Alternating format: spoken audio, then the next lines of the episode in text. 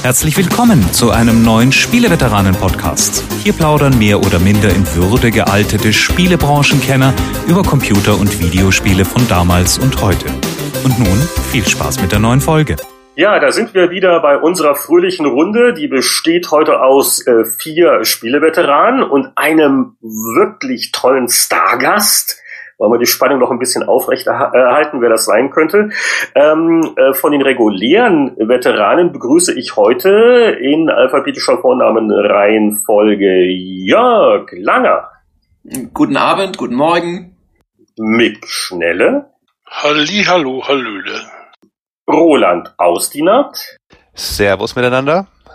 Ja, und ich bin Heinrich Lehnhardt und äh, ich hoffe, wir halten uns alle gut fest, zumindest die Leute, in, die in Deutschland sich gerade aufhalten, weil wir nehmen das wirklich am Abend des Orkans auf. Wie heißt der Niklas? Warum kann man den Orkan nicht mal, äh, nicht mal nach Mick benennen? Aber du, du hast ab und zu noch Stromausfälle, Mick? Berichte mal hier vom Krisenherd.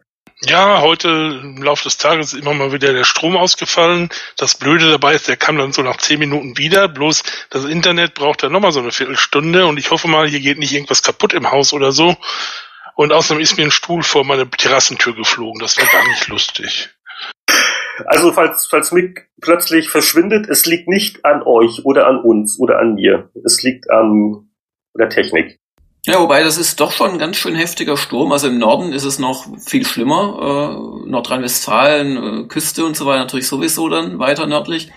Aber auch in München wurde heute der Hauptbahnhof äh, evakuiert, weil die Ui. Glasfenster, das ist ja so ein großer ähm, na, wie nennt man denn das? Äh, ähm, ähm, Endbahnhof. Nee, wie nennt man das? Kopfbahnhof. Kopfbahnhof. Ja, Kopfbahnhof, vielen Dank.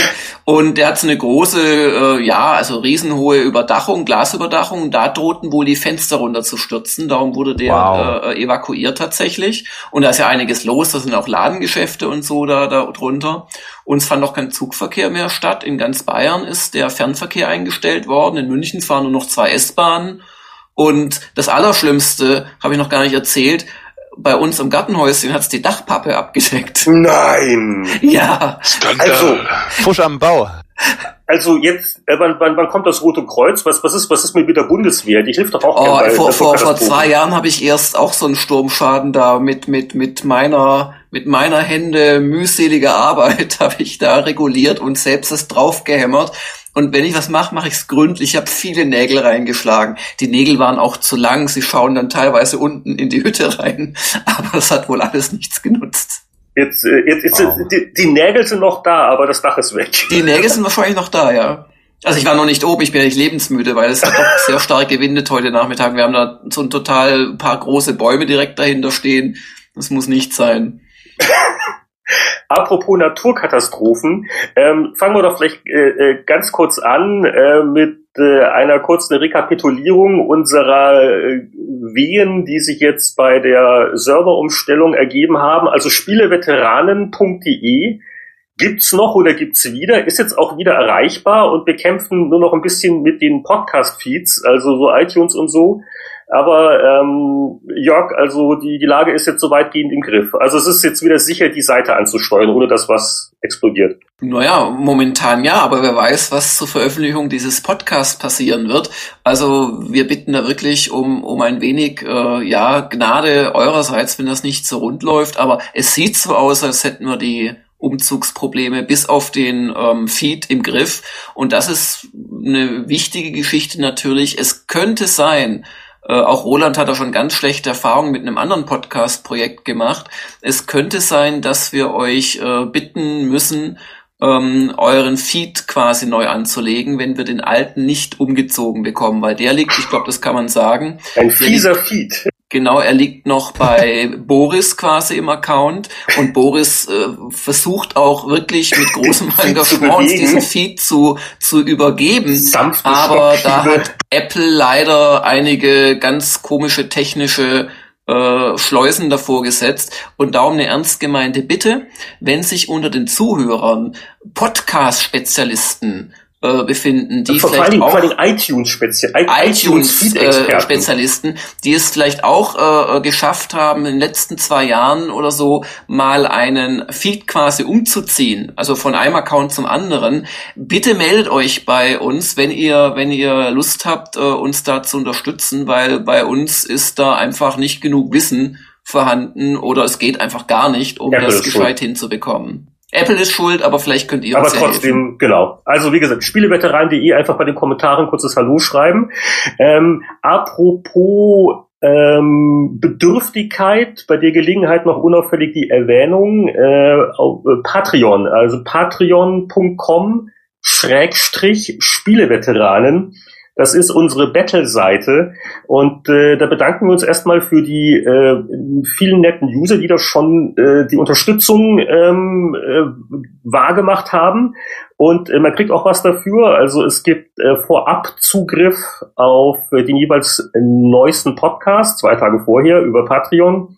Und äh, wir werden dann auch jetzt nach dieser Folge irgendwann auch den ersten Bonus-Podcast äh, einstreuen. Den äh, gibt's auch exklusiv für Patreon-Spender, also mehr, mehr, mehr. Und äh, ja, äh, wenn das mit dem Server auch ein bisschen ähm, äh, unperfekt war, ähm, hoffen wir doch, dass wir jetzt die Organisation einigermaßen auf die Reihe kriegen. Also ihr könnt euch merken, wir nehmen uns vor, dass also immer am ersten Dienstag im Monat ein neuer Spieleveteran-Podcast Podcast erscheint. Also ob wir das durchhalten, ist eine andere Frage, aber erster Dienstag im Monat, beziehungsweise zwei Tage vorher halt für die Patreon-Leute, da kann man jetzt sich das schon mal im Kalender so auf Jahre hinaus vormerken und dafür sorgen, dass da keine lästigen Verpflichtungen dazwischen kommen. Ne? Gut gesagt. Jawohl. Dann fragen wir uns, was haben wir denn gespielt außer äh, WordPress und Servereinrichtungssoftware? Wer möchte denn beginnen? Ich würde ja gerne spielen, was seit ein paar Tagen hier bei mir eingepackt daheim steht. Ähm, drauf steht Paradox Interactive, Adresse ist meine und drin ist Pillars of Eternity und da hoffe ich ja sehr auf eure, auf eure Botschaften und Informationen. Oh, das ist, das ist gut. Ist gutes Spiel, sagst du? Das freut mich ja schon. es ist wirklich gut. Also, also ich ähm, auch ein bisschen Zeitproblem und es kam auch ja gerade erst raus. Ich habe also jetzt nur ein paar Stunden reingesteckt, aber ich bin äh, sehr angetan soweit. Wollen wir gleich eine Gruppendiskussion draus machen? Wer hat dazu noch, äh, wer hat's gespielt? Können wir gerne machen. Also ich habe schon wirklich sehr viele Stunden gespielt. Äh, Ich habe da auch eine dedizierte Meinung zu. Gerne, können wir. Gut. Können wir Also, dann, dann, diskutieren. dann sagen wir jetzt einfach, das ist mal unser Spiel des Monats, Pillars of Eternity. Es passt ja auch so schön. Es ist ein neues Spiel, aber es, es, äh, es dünstet äh, sehr retromäßig vor sich hin, denn äh, es ist ein von Obsidian Entertainment entwickeltes Rollenspiel, das doch sehr unübersehbar sich bemüht, so ein bisschen das Spielgefühl und die Tugenden der alten Infinity Engine Spiele einzufangen, wie zum Beispiel Baldur's Gate, aber ähm, hat auch ein paar moderne Annehmlichkeiten. Und ich war ja damals auch ein Kickstarter-Unterstützer und ich muss sagen, also das Geld war gut angelegt, ähm, weil ähm, Jörg, was, was du hast sicher ein bisschen länger gespielt als ich bisher. Wie würdest du es denn zusammenfassen? Also ich würde zusammenfassen als ein modernes Baldur's Gate. Nicht ganz so komplex, also weiß nicht, ich habe nicht mehr den ersten Baldur's Gate Teil so gut in Erinnerung, aber es ist nicht so umfangreich wie Baldur's Gate 2. Äh, unser Tester bei Gamers Global war in unter 40 Stunden durch, ohne zu rushen oder so, hat auch die allermeisten Quests gespielt. Aber ähm, es ist von der Dichte der Spielwelt ganz ähnlich, von der ganzen Bedienung und vom Konzept her ganz ähnlich. Auch das Kampfsystem. Es gibt viele, viele äh, Texte zu lesen. Und ähm, was mir daran gefällt, ist einmal die ganze Anmutung, die Grafik. Sie ist jetzt nicht wunderschön oder super modern, aber sie ist detailliert. Es ist so eine Pixel 2D-Grafik, halt im Isometrie-Look so ein bisschen, also von schräg oben und äh, doch schöne kleine Effekte herumfliegende Schmetterlinge oder wenn wenn Wasser irgendwo ist, wird das ganz schön animiert, auch schöne Zaubersprucheffekte und die Grafik nimmt sich ernst, also die versucht nicht wie zum Beispiel bei Divinity Original Sin alles total so Schenkelklopfbunt lustig darzustellen, sondern so würde wahrscheinlich ein Troll eben aussehen, wenn er aus dem Wald gelaufen äh, kommt. Das gefällt mir sehr gut. Ähm, mir gefällt auch gut, äh, wie viele Klassen, Unterklassen, Rassen, Unterrassen, äh, sonstige Einstelloptionen man hat. Also wer, wer möchte, kann eigentlich schon bei der Charaktergeneration die ersten ein bis zwei Stunden verbraten ähm, und was ich auch sehr nett finde, man, man findet dann zwar acht Gefährten, äh, die quasi ihre eigenen Texte, ihre eigenen Quests haben, sich auch teilweise ähm, untereinander unterhalten an bestimmten Stellen. Ähm, man kann aber auch jederzeit sich quasi neue äh, äh, Abenteurer dazu kaufen und die kann man dann wiederum mit diesem sehr komplexen Charaktersystem erschaffen. Und nur so kommt man überhaupt an alle möglichen Klassen und Unterklassen dran, weil die acht Gefährten können das gar nicht abdecken. Und also viele, viele, viele gute Ideen. Es gibt allerdings schon auch ein, zwei Gründe, warum ich es nicht das absolute Super-Highlight finde. Äh, ja, also ich, ich, ich sage ganz kurz, wie gesagt, also paar Spielstunden. Was mir sehr gut gefällt, ist, es ist eine sehr schöne, ausgehobene Mischung aus ja, Kämpfe, aber die sind nicht so do dominant. Also was ja wirklich eine zentrale Rolle spielt, das sind die Aspekte Erforschung, Ent Entdeckung der Spielwelt und äh, die Dialoge. Äh, Erforschung, Entdeckung, es macht einfach Spaß, diesen Kriegsnebel zu lüften. Also wie so auch bei Baldur's Gate früher. Also, ah, jetzt gehe ich mal dahin und also die äh, und da findet man ja auch dann Sachen, also äh, und da ist es halt nicht so wie in vielen modernen Spielen, dass also schon aus zehn Kilometer Entfernung irgendwelche Ausrufezeichen auf der Karte dich eigentlich schon dahin führen. Also da macht es wirklich noch Spaß, so im, im Gebüsch rumzustöbern, mal gucken, was ich da finde. Und äh, was mir an den Dialogen gefällt, ist, äh, die sind also nicht nur gut interessant geschrieben, äh, nicht zu lang, nicht zu kurz, äh, sondern auch, äh, wie sehr sich da äh, die Charaktereigenschaften auswirken. Also viele Sachen, die man am Anfang so entscheidet und auch so Herkunft und also viele Details, wo man manchmal denkt, er ist schon viel Schnickschnack und tralala. Äh, Charakterwerte natürlich auch. Und äh, das wirkt sich dann doch auf die Dialogoption aus. Man freut sich immer mehr, weil man man freut sich immer, wenn man zusätzliche Dialogoptionen hat, ähm, aufgrund äh, von Charaktereigenschaften und die, die, die Party äh, kriegt ja auch einen, einen Ruf, je nachdem, was man für Antworten fehlt, äh, fällt. Ähm, und ähm, äh, viele Rollenspiele sind halt unglaublich so Kampf- und Item-Gear-lastig und ja, also das taktische Kampfsystem ist natürlich ja auch drin, aber also hier macht mir wirklich Spaß, wie, wie gut so Story, Dialoge und Entdeckungen eigentlich auch die Motivation unterstützen. Ja, wobei, also wenn du sagst, es ist nicht so kampflastig, möchte ich dir widersprechen. Das liegt vielleicht daran, ich habe es jetzt so 25 Stunden gespielt, wahrscheinlich hast du es noch nicht so lange gespielt. Also nee, dieses, was du, was du richtig sagst, dieses nach und nach Aufdecken der Karte ist wirklich schön, aber es geht halt auch immer mit Kämpfen einher. Und ähm, das ist eigentlich mein größter Kritikpunkt. Also gar nicht mal die Zahl der Kämpfe, sondern dass das Kampfsystem halt im Prinzip das aus dem alten Baldur's Gate ist. Und das bringt halt zwei Sachen mit sich. Zum einen, ähm, es ist unglaublich unübersichtlich. Ähm, das heißt, du kannst ja die Kamera nicht drehen, ist eine gemalte, vorgerenderte 2D-Grafik und ähm, sie machen es auch nicht wirklich gut, die Charaktere hervorzuheben. Also du rätselst sehr oft, wer ist denn jetzt überhaupt mein ausgewählter Charakter? Gegen wen kämpft er denn gerade? Wie schaffe ich es, den richtigen Gegner anzuvisieren, nicht den daneben? Und ähm, das ist auf die Dauer halt schon so ein bisschen nervig, weil du gerade in den schwierigen Kämpfen, wie früher bei Baldur's Gate, halt schon aufpassen musst. Das Spiel ist auf normal schon relativ anspruchsvoll, also es ist gut zu schaffen, aber es ist nicht leicht auf normal. Ähm, und wenn du dann halt die schweren Kämpfe hast, dann musst du halt wie früher ähm, oft auch erstmal in den Kampf reingehen, auf die Schnauze bekommen und dann erstmal gucken, was haben denn die Gegner für Resistenzen, äh, wofür sind sie anfällig und so weiter. Und dann lädst du nochmal einen Spielstand und dann rüstest du halt andere Waffen aus und legst dir die Zaubersprüche und die Priester-Spells und so weiter parat, die halt dagegen dann funktionieren. Also diese strategische Komponente, die funktioniert wieder klasse. Aber das eigentliche Kampf Kampfsystem, da bin ich schon ein bisschen enttäuscht davon. Und du hast halt wirklich am Laufe, äh, am, am laufenden Band diese Kämpfe. Und wenn die Gegner mal einfacher sind, dann läufst du einfach so durch, dann nervt's halt auch ein bisschen, dass du dauernd davon gestoppt wirst. Also das ist so der Punkt von dem Spiel, wo ich sage, das ist nicht genial. Die Dialoge sind klasse.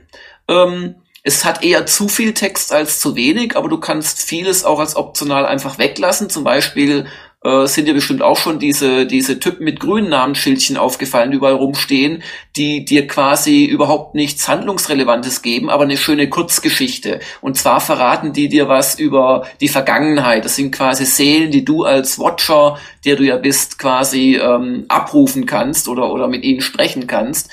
Und die habe ich nach einiger Zeit einfach ignoriert. Mir fehlt nichts im Spiel und ich lese auch nicht die ganzen Bücher, die man finden kann. Und dann ist die Textmenge wirklich immer noch ordentlich, aber so, dass sie mich nicht nervt. Und was du auch schon erwähnt hast, die tollen Dialoge mit den Optionen, je nachdem, welche Fähigkeiten du hast, was du vorher für Entscheidungen getroffen hast. Also das passt alles. Und insoweit als, als summa summarum würde ich sagen, ist es nicht der ganz, ganz große Wurf geworden, aber mir persönlich gefällt das besser als die anderen Groß RPGs der letzten Monate. Also, also du, du, du würdest es äh, Divinity Original Sin vorziehen? Ja, Divinity ist das bessere und längere und insgesamt rundere Spiel. Es tut mir leid, aber äh, niemand kann mich zwingen, Divinity zu spielen, weil ich mag einfach diese bunte Bunt-Bunt-Grafik nicht, dieses, dieses Schenkelklopfende Humorgefühl, das die Belgier, also die, die Entwickler da so reingebaut haben. Und äh, trotz des wirklich schönen runden Taktikkampfsystems von Divinitor Original Sin, habe ich das dann nach ein paar Stunden echt liegen lassen. Und ich bin mal bei, ähm, bei äh, Pillars, trotz der Probleme, die ich beschrieben habe, ziemlich sicher, dass ich das bis zum Ende durchspielen werde. Jetzt muss ich mal zum Kampf nachfragen, als jemand, der auch schon Baldur's Gate 1 durch mit Erweiterung Baldur's 2 und so gespielt hat.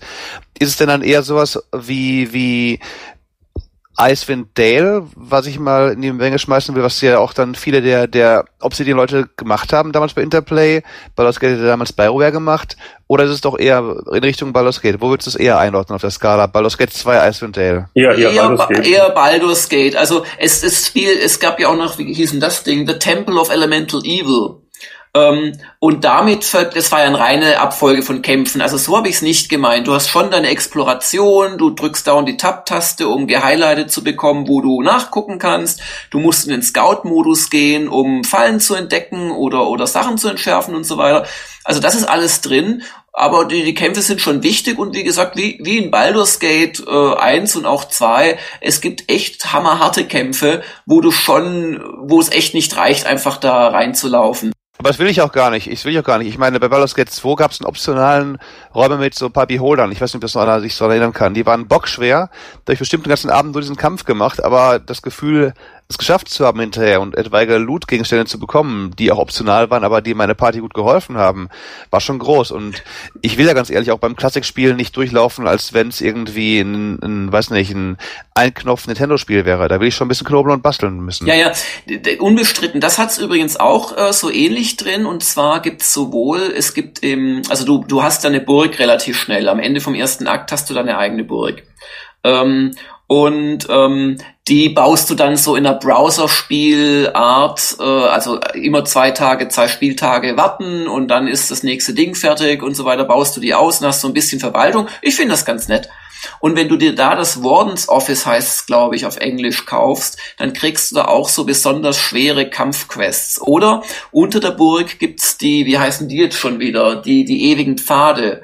Ähm, ja, ne, keine Ahnung, wie es auf Englisch heißen gerade. Dieses Neverending Dungeon, dieses 15, 20 Stockwerke tief. Ja, Ding, genau, als, als, wo, wo als, auch eine der, der genau. genau. wo eine der Gefährtenquests auf Level 13 musst du da runter, um die zu lösen und so weiter. Und ähm, das wird auch zunehmend schwierig. Und es gibt auch im, im normalen Spielverlauf echt ein paar haarige Sachen. Nur, meine Kritik ist halt, und das war bei Baldur's geht auch schon so, deine Leute, äh, du, du, du, du, du klickst ständig daneben, die laufen auch ganz üble Wege, also manchmal ist definitiv Platz zwischen zwei Gegnern, aber die Wegfindungsroutine läuft nicht in einen Schritt nach oben, sondern läuft 400 Schritte um den ganzen Kampf rum, um an die Stelle zu kommen und solche Späße. Und dadurch bist du quasi in, also alle, jede Sekunde am Stoppen und gucken, was machen die und klappt alles so, wie ich es haben möchte. Und es gibt den Kämpfen, jenseits, dass sie knifflig sein sollen und taktisch anspruchsvoll, einfach was Nerviges, so was, was, was, was Fleißarbeitiges. Und das stört mich halt ein bisschen. Aber wenn dich das bei Baldur's Gate und Icewind Dale nicht gestört hat, also es ist auch nicht schlimmer, im Gegenteil, der Komfort ist in vielen Punkten äh, deutlich erhöht worden. Das merkt man äh, gar nicht mal so schnell. Da muss man sich wirklich vergegenwärtigen, wie waren das wirklich damals auf der Minikarte rumlaufen und so weiter. Da hat sich wirklich viel getan. Auch die Inventarverwaltung klappt wunderbar und so weiter. Also stecken viele, viele schöne Ideen im Detail drin. Äh, Mick, du warst ja noch ein Kaufinteressierter. Hast du noch eine Frage an unsere Experten zu dem Spiel? Wie ist denn die deutsche Übersetzung so? Ähm, da gab es heute, also zumindest bei uns auf der Webseite, eine Ankündigung, dass ein Fanpatch bereits runterladbar ist. Beantwortet das deine Frage, also der Übersetzung? Allerdings. Ja, also die Übersetzung ist teilweise richtig übel. In einer Weise, wie mich's verwirrt. Also teilweise richtig gut übersetzt und teilweise äh, steht auf einmal ein falsches Wort, das so ähnlich klingt. Also es ist ganz schwer zu beschreiben, äh, wo man einfach irgendwie das Gefühl hat, hat da einer Quick and Dirty gemacht oder oder ist das eine heuristische Zufallsübersetzung? Also und das Dumme ist, es reißt einen richtig raus. War das Crowdsourcing auch wie, wie bei, bei Western 2? War es auch Crowd, crowdgesourced oder was individuell ein wirklich richtiger realer Übersetzer? Nee, die haben wohl reell und, und jetzt sagen natürlich die Fans, nehmt doch bitte unsere Übersetzung. Wir, hm. wir geben sie euch. Aber auch so Beispiele, ähm, was, was Heinrich vorhin meinte, die Party ähm, oder beziehungsweise der Hauptcharakter in dem Fall für die Party verschafft sich durch seine Antworten einen Ruf. Also zum Beispiel, wenn du immer diplomatische Antworten äh, wählst, dann kriegst du irgendwann Diplomatie 1, Diplomatie 2 und so weiter. Oder wenn du aggressive nimmst, etc. pp. Und zum Beispiel die, die, die Paladine, die äh, kämpfen schlechter, wenn du gegen ihre Überzeugung, also wenn einer diplomatisch mm, Äh, äh, gutherzig ist und du nimmst dauernd andere ähm, Antwortmöglichkeiten, dann verschlechtert es tatsächlich dessen Fähigkeiten, was ich eine geniale Sache finde. Und ähm, da war in der deutschen Version ist bislang äh, siehst du nicht deine deine negativen, äh, äh, äh, ähm, also es steht normalerweise im Journal drin, siehst du nicht, was quasi die deiner, deiner äh, bevorzugten Art und Weise diametral entgegenstehenden ähm, ja, äh, Charaktereigenschaften sind. Oder Schwerter heißen intelligent plus eins, weil einfach die Strings falsch äh, platziert oder übersetzt wurden. Also äh, ich finde sie relativ übel. Hm. So. Aber äh, Mick, hast, hast du noch ein Spiel rein zu... Ich glaube, das haben wir genug Pillars of Eternity gemacht, oder? Was haben wir denn sonst noch im Monat gespielt? Ich, was ich noch gespielt habe, ich habe zum Beispiel Final Fantasy, ähm, na, wie heißt weiter? Type Zero A? Record nein, nein. Keeper? Record Keeper, genau. Eben hatte ich es noch. Das ist halt halt für, für, für, für Handy, iOS und Zeugs. Und äh, das soll so ein Rückblick auf bekannte Kämpfe aus der Final Fantasy Reihe sein, von Teil 1 bis Teil 10. Und man kann dann halt bekannte und berühmte Kämpfe, die man schon mal irgendwann in den Spielen gespielt hat, nochmal spielen, kriegt so eine kurze Einleitung, worum es da eigentlich geht in dem Kampf, wo das war im Spiel und so weiter. Und äh, dann muss man die Kämpfe halt bestehen und je weiter man spielt, dann schaltet man neue Kämpfe frei in anderen Kapiteln. Man kriegt verschiedene Helden. Wenn man zum Beispiel einen Helden mitnimmt, der aus demselben Kapitel ist, dann kriegt er noch einen Bonus. Und lauter so Sachen, man kann die klassisch wie in den ganzen Free-to-Play-Spielen aufleveln in verschiedensten Arten, aus Eiern neue Erfahrungspunkte brüten und und und. Kurz und gut, das klingt ganz schön, hat aber ein paar mächtige Nachteile. Zum einen, das ist nur die gesamte Pixel-Grafik. Ich habe echt geglaubt, bei 10 kriege ich halt die Grafik von Final Fantasy 10 oder so, nix da. Das sind alles Pixelkämpfe. Das Kampfsystem ist total runtergebrochen auf ganz simpel und man kann es, ich habe es, es gibt eine Autofunktion, dann zaubern sie nicht, aber schlagen halt drauf. Und damit habe ich es in zwei Tagen in Anführungszeichen durchgespielt. Dann kommt plötzlich so ein Ding, haha, du hast alles gelöst, was zu lösen war im Moment und äh, warte mal ab, wir machen bestimmt demnächst was weiteres. Respekt. Also, es, also das Spiel hat sich von selbst gespielt, aber es war dafür auch kostenlos. Also ja, so ungefähr. Also es waren zwei, drei Kämpfe drin, wo ich tatsächlich selber was machen musste, weil die in Anführungszeichen ein bisschen tricky war. Da war zum Beispiel so ein Nebeldrache und der verwandelt sich irgendwann in Nebel und wenn man dann draufschlägt, kriegt man sofort Schaden. Da muss man natürlich den Autokampf abschalten, nicht draufschlagen, aber sobald er wieder da ist, Auto rein und fertig. Also das kann man beim Fernsehen nebenbei sehr bequem machen. Vor allen Dingen mich hat wirklich entsetzt, dass ich nach zwei Tagen und so viele Kämpfe waren das nicht, was weiß ich, sagen wir mal 30. Du, du bist zu gut, Mick. Da liegt's. Oder auch ja. nicht, weil das der auf Auto gespielt hat. Selbst die Elite-Kämpfe, die man dann kriegt, weil bis man die so anwählen kann, da ist man mit seinen Helden halt so hoch. Und ich habe zum Beispiel auch die Heldentruppe hinterher nicht mehr gewechselt. Ich habe einfach das genommen, was da war. Und Auto Optimize also Boni mehr genommen. Ja, das, das macht, bringt eigentlich nichts. Also, Sag mal so, man schafft so. Also, also das sind jetzt wirklich nicht die Originalkämpfe, das ist nur nachempfunden. Das ist also so ja. quasi so, so, so, so kleine Kampfhäppchen aus verschiedenen klassischen Final Fantasies, aber äh, zwar in Pixelgrafik, aber neu gemacht. Also es, es hat einen gewissen Retro-Charme, weil man natürlich äh, da Charaktere wiedererkennt und auch so Storyfragmente, aber es ist jetzt ähm, nicht so, als wären das jetzt so die Originalspiele. Es ist schon nachgebaut und auch sehr bruchstückhaft, glaube ich. Naja, vor allem, was man halt, das Einzige, was wirklich Flair bringt, das ist die Originalmusik aus den jeweiligen äh, Spielen drin. Also im Moment ist E plus 4, 5, 6 und 10, glaube ich. Aber es, aber es klingt so, als wäre es immerhin fair, weil viele Free-to-Play-Sachen äh, kriegt man ja schnell die Krise, weil äh, die halt so designt sind, dass man dass sie eigentlich nicht fair sind, dass wenn man weiterkommen will, muss man eigentlich Geld ausgeben.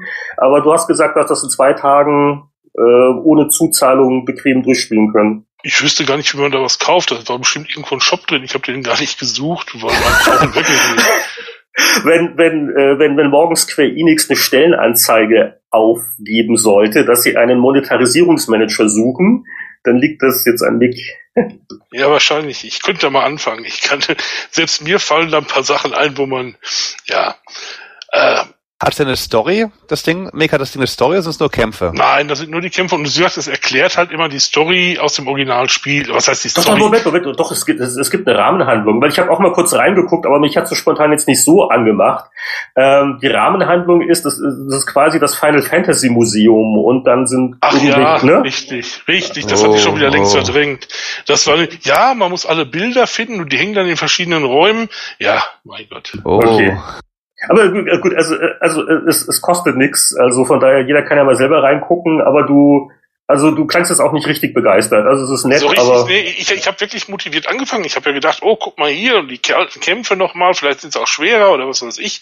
Äh, nee, erstmal, ich meine, gut, sie sagen ja, sie machen noch mehr Zeug und das habe ich vielleicht dann mehr zu tun. Vielleicht sagen ihnen das auch der eine oder andere Fan noch so, dass sie es dann vielleicht auch anders machen. Ich habe aber noch ein Spiel gespielt, auch ein kostenloses. Tai Chi Panda, kennt das jemand? Nein.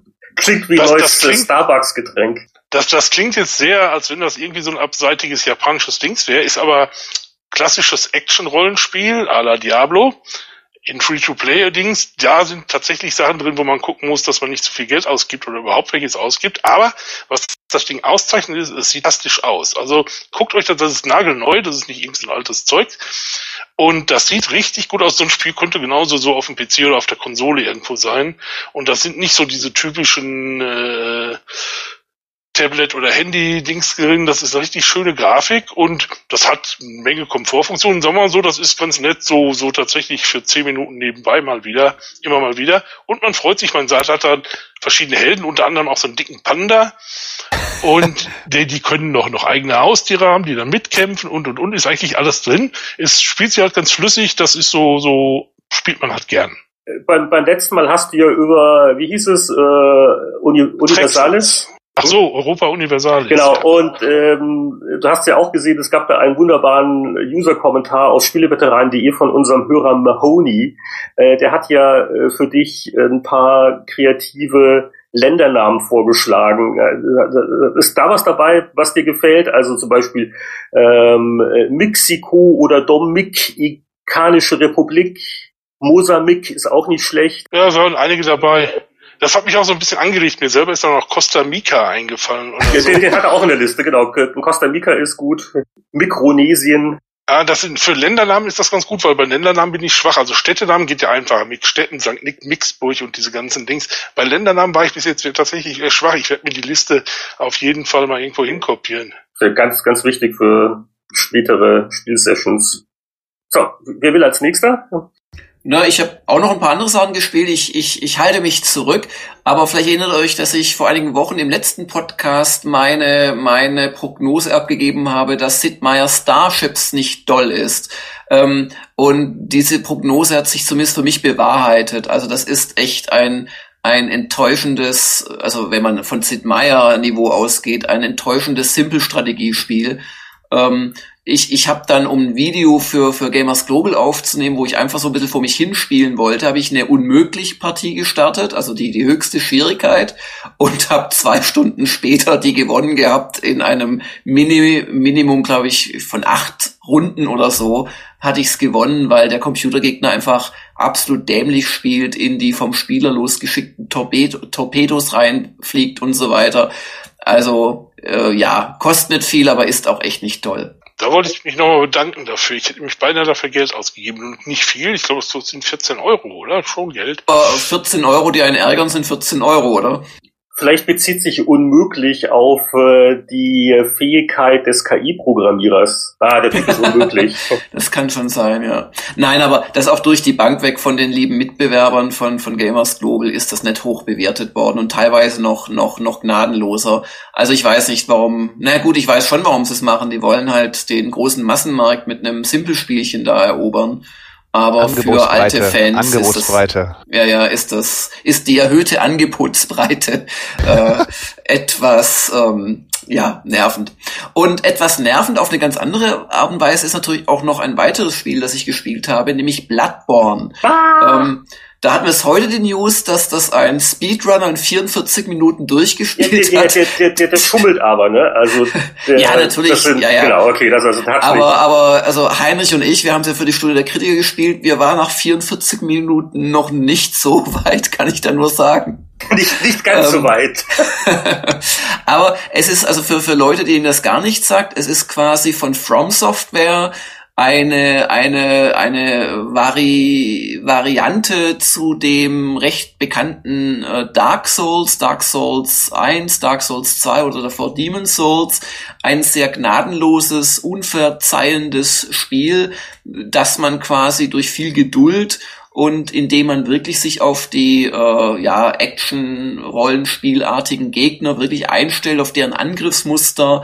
Man, man wird also nicht besser durch Erfahrungspunkte scheffeln und die Charakterwerte des, äh, der Spielfigur steigern, sondern man wird besser dadurch, dass man selbst besser wird, was ja in der heutigen Spielzeit eher selten ist und was auch ehrlich gesagt eine gewisse Leidensbereitschaft, Geduld und ähm, Unbeirrbarkeit voraussetzt, die jetzt zumindest mir nicht immer gegeben ist. Also gerade Geduld ist nicht so ganz meine große Stärke. Und trotzdem fand ich das sehr faszinierend. Ähm, und ähm, ja, allerdings, ob ich das jetzt wirklich bis zum Ende spielen werde, wir haben jetzt auch schon eine Komplettlösung veröffentlicht. Äh, der, der, der Mensch, der es für uns gemacht hat, ist da in 40 Stunden durchgerannt, was ich unglaublich finde. Also ich, ich bräuchte da 400 Stunden dazu. Aber äh, um noch über das Spiel was zu sagen, es ist halt ähm, wie bei Dark Souls auf diesem, auf diesem Stirb- und Lern dazu-Prinzip basierend. Es hat aber eine wesentlich schönere Grafik, also ist es für die PS4 exklusiv erschienen und Dark Souls äh, gab es bislang oder gibt es bislang noch nicht für PS4 und Xbox One, äh, kommt jetzt aber auch aus im April, die, ähm, die entsprechende Version. Und es hat so ein paar spielmechanische Änderungen, ist ein bisschen einfacher vielleicht geworden, äh, aber für den Otto-Normal-Veteranspieler ist es immer noch sehr, sehr äh, bestrafend und äh, nichts für Leute, die nicht auch im Winter kalt duschen und dann in der die Isar nach dem Alter. ja, also das, das wäre jetzt neben Pillars auch das Spiel gewesen, das ich jetzt genannt hätte. Ähm, also da kann ich dann auch gleich noch was dazu kommentieren. Ähm, ja, also ich schließe mich weitgehend an. Äh, also mir gefällt es besser als Dark Souls 2, jetzt rein vom Einstieg hier. Es sieht besser aus, ein paar Kleinigkeiten machen es wirklich ein bisschen netter. Also sie sind recht großzügig mit den, mit den Blutfläschchen, mit denen man sich heilen kann.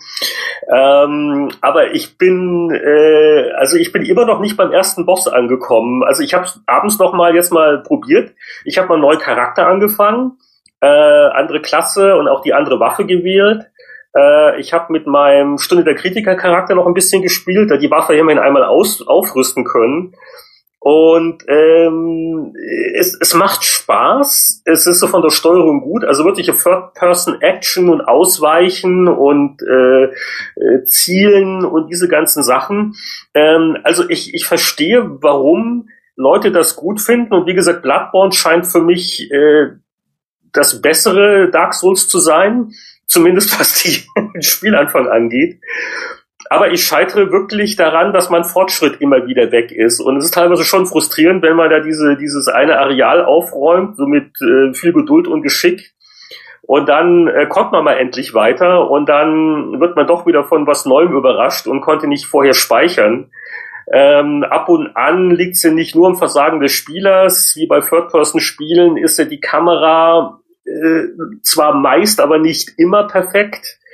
Und ähm, ja, in dem Moment, wo man halt in Panik gerät und, und blind um sich schlägt, ist man eh schon tot. Ähm, äh, und wenn ich das richtig sehe, und das ist so, also, es gibt so ein paar Designentscheidungen, die finde ich einfach nur, nur schlecht. Ähm, also zum einen, mein Checkpoint mehr wäre prima und ich glaube, du kannst ja auch nicht richtig grinden, bevor du nicht den ersten Boss besiegt hast.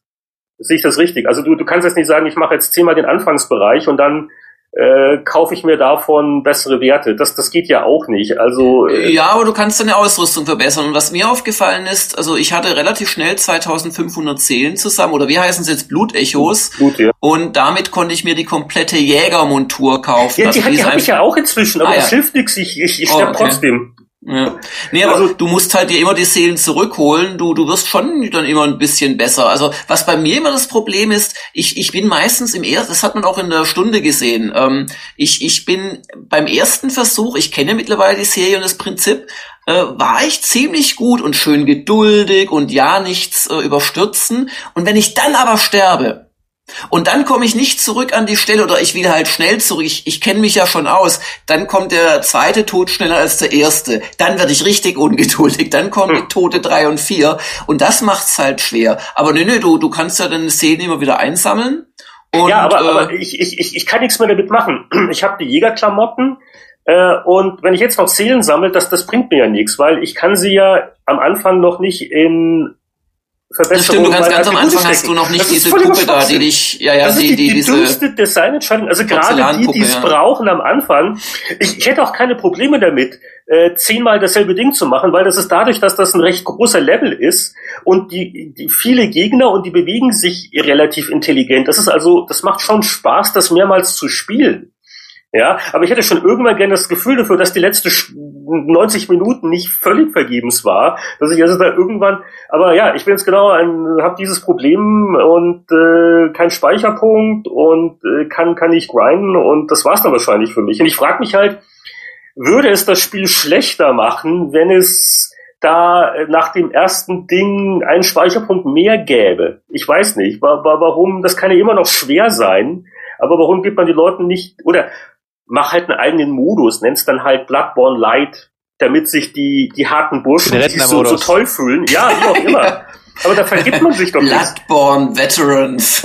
und das, das ist, äh, also ich, ich würde es wirklich gern, gern spielen und ich verstehe, warum es gewisse Leute mögen, aber das, das, das ist, das ist äh, mir zu viel. Das ist einfach doof. Ja, dann kommt noch, also ich weiß nicht mehr genau, dann kommt noch ein Zwischengegner und danach äh, ich will nur einen kommt dann sofort der Boss. Ich will, ich will ja gar nicht, ich will nur einen Speicherpunkt. Dann aber guck mal, bei Mario und bei, bei, bei Mario oder bei, bei den Sonic-Spielen konntest du auch nie speichern. Da bist du halt im vorletzten Level kaputt gewesen, dann musstest du alle Level von vorne durch durchspielen wieder. Ja, also in Wahrheit ist ja Bloodborne schon das äh, Einsteigerprogramm sozusagen. Ja, genau. Also deswegen, es gibt ja auch Leute, die sagen, das hat ja Retro-Charme, wenn man so will. Äh, das ist okay und wie gesagt, ich respektiere das, aber für mich persönlich heutzutage in unserer modernen Zeit und in meinem Alter ich weiß es zu schätzen, wenn man auch mal äh, mal speichern kann, weil es, äh, das, das Leben ist kurz, es passieren auch andere Dinge und äh, es gab auch technische Gründe, warum das äh, früher nicht alles so speicherfreudig war. Ne? Äh, damals Zelda NES mit einer Batterie eingebaut. Mein Gott. Eben, eben, eben. Ähm, aber ja, also wie gesagt, deswegen, also ich glaube, richtig warm wäre ich nicht mehr, aber ich, ich werde noch mal, äh, noch jetzt, wo Jörg mal gut zugeredet hat und wenn er, also wenn, wenn nach diesen Bärwölfen auf der Brücke dann wirklich auf einen Speicherpunkt kommt, wie wenn ich, dann versuche ich es noch mal. Also ich glaube, das will ich nicht. Ja klar, der Sprung von einem komischen Final Fantasy Automatikmodus Spiel zu, genau. zu Bloodborne ist natürlich schon ein nicht ganz kleiner. Die haben mich halt verweichlicht über die Jahre, was soll ich machen? Ich bin alt. Ich habe wirklich hier die gesamte Rollenspielbandbreite abgedeckt, ne? vom selbstspielenden Final Fantasy auf dem Smartphone über das äh, klassisch taktische Pillars of Eternity bis hin zum, ich will es ja wirklich kaum Rollenspiel nennen. Also es ist ja primär ein Actionspiel, ne? Bloodborne. Ja, ich würde es eher als Action-Adventure sogar bezeichnen oder Action-Rollenspiel oder irgendwie so. Action-Adventure-Rollenspiel, ah, ja. Hybrid. Ja, und, und Roland kann eigentlich auch noch was beitragen in Sachen Rollenspiel, oder? Mit, mit, mit Sword Coast. Naja, so halb. Ne? Ich hab's, ich hab's mir angeschaut. Ich hab's nicht selber spielen dürfen, leider bisher. Aber ähm, ja, wo wir bei den klassischen Rollenspielen sind, aus dem Nichts tauchten auf von Endspace Sword Coast Legends ähm, ist ein neues Rollenspiel in dem herrlichen Forgotten Realms Universum, was eben mal doch Baldur's Gate, Icewind Dale, Pool of the Radiance, Eye of the Beholder, kennen wir alle. Ähm, das hatte äh, Wizards of the Coast quasi fast abgeschafft mit der vierten D&D Edition. Mit der fünften gibt es wieder vernünftig und die ist auch die Grundlage für Sword Coast Legends. Und was ich so sehen durfte, waren einmal der normale Einzelspieler, schrägstrich Mehrspielermodus, wo du ein bis vier Spieler hast, die dann eine Party durch die Schwertküste steuern, oben im Nordwesten, südlich von Grad der Welt und, und äh, Niewinter und wie sie alle heißen mögen. Ähm, dann gibt es einen coolen Dungeon Master Modus, den es so ähnlich vielleicht schon in Never Winter Nights von BioWare gab, aber hier deutlich ähm, flüssiger mir erschien und deutlich, deutlich mehr, mehr Gaudi brachte. Da spielt dann ein Gegner, ein Spieler äh, das Dungeon und den Gegner darin, darf dann in Echtzeit Fallen aufstellen, äh, Monsterüberfälle vorbereiten und wenn dann wirklich der Spieler schafft, mit seinen, oder die vier Spieler schaffen, das alles zu überwinden, dann äh, gibt es einen Endgegner und der darf dann direkt gesteuert werden von dem von dem äh, Spieler, dem dem Game Master. Der darf dann noch aufleveln, der Spezialfähigkeiten. Also das ist eine ganz witzige Angelegenheit und es soll dieses Jahr kommen. Ich bin mal gespannt. Aber das hat mich doch wirklich äh, erfreut und da könnt ihr mehr drüber lesen in einer großen Werbesendung, in einer großen äh, Vorschau auf gamersglobal.de.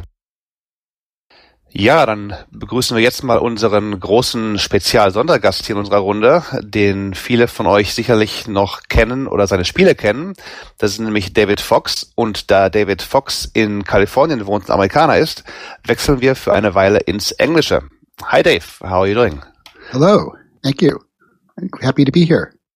So, um, we uh, know you, of course, from from games, LucasArts games like Zack McCracken and the Alien Mindbenders, and um, yeah, a bunch of LucasArts games you worked on and scripted for. Um, you just recently released a new game called Roopworks. We're gonna talk a lot about a little bit, and you also work with um, the old guys from LucasArts on Thimbleweed Park. So it seems like you've been pretty busy, and you haven't kissed gaming goodbye anytime in the in the past. I, I thought maybe I had kissed goodbye. I wasn't doing too much with gaming during the 90s, but I'm back. What brought you back? What what uh, lured you back into the evil evil realm of gaming? Well, I probably got lured back by the iPad. And when iPad first came out, I decided, oh, I could do something for this. I could I could build apps. So I started doing non-game apps. These were book apps based on my wife Annie's books that she's done.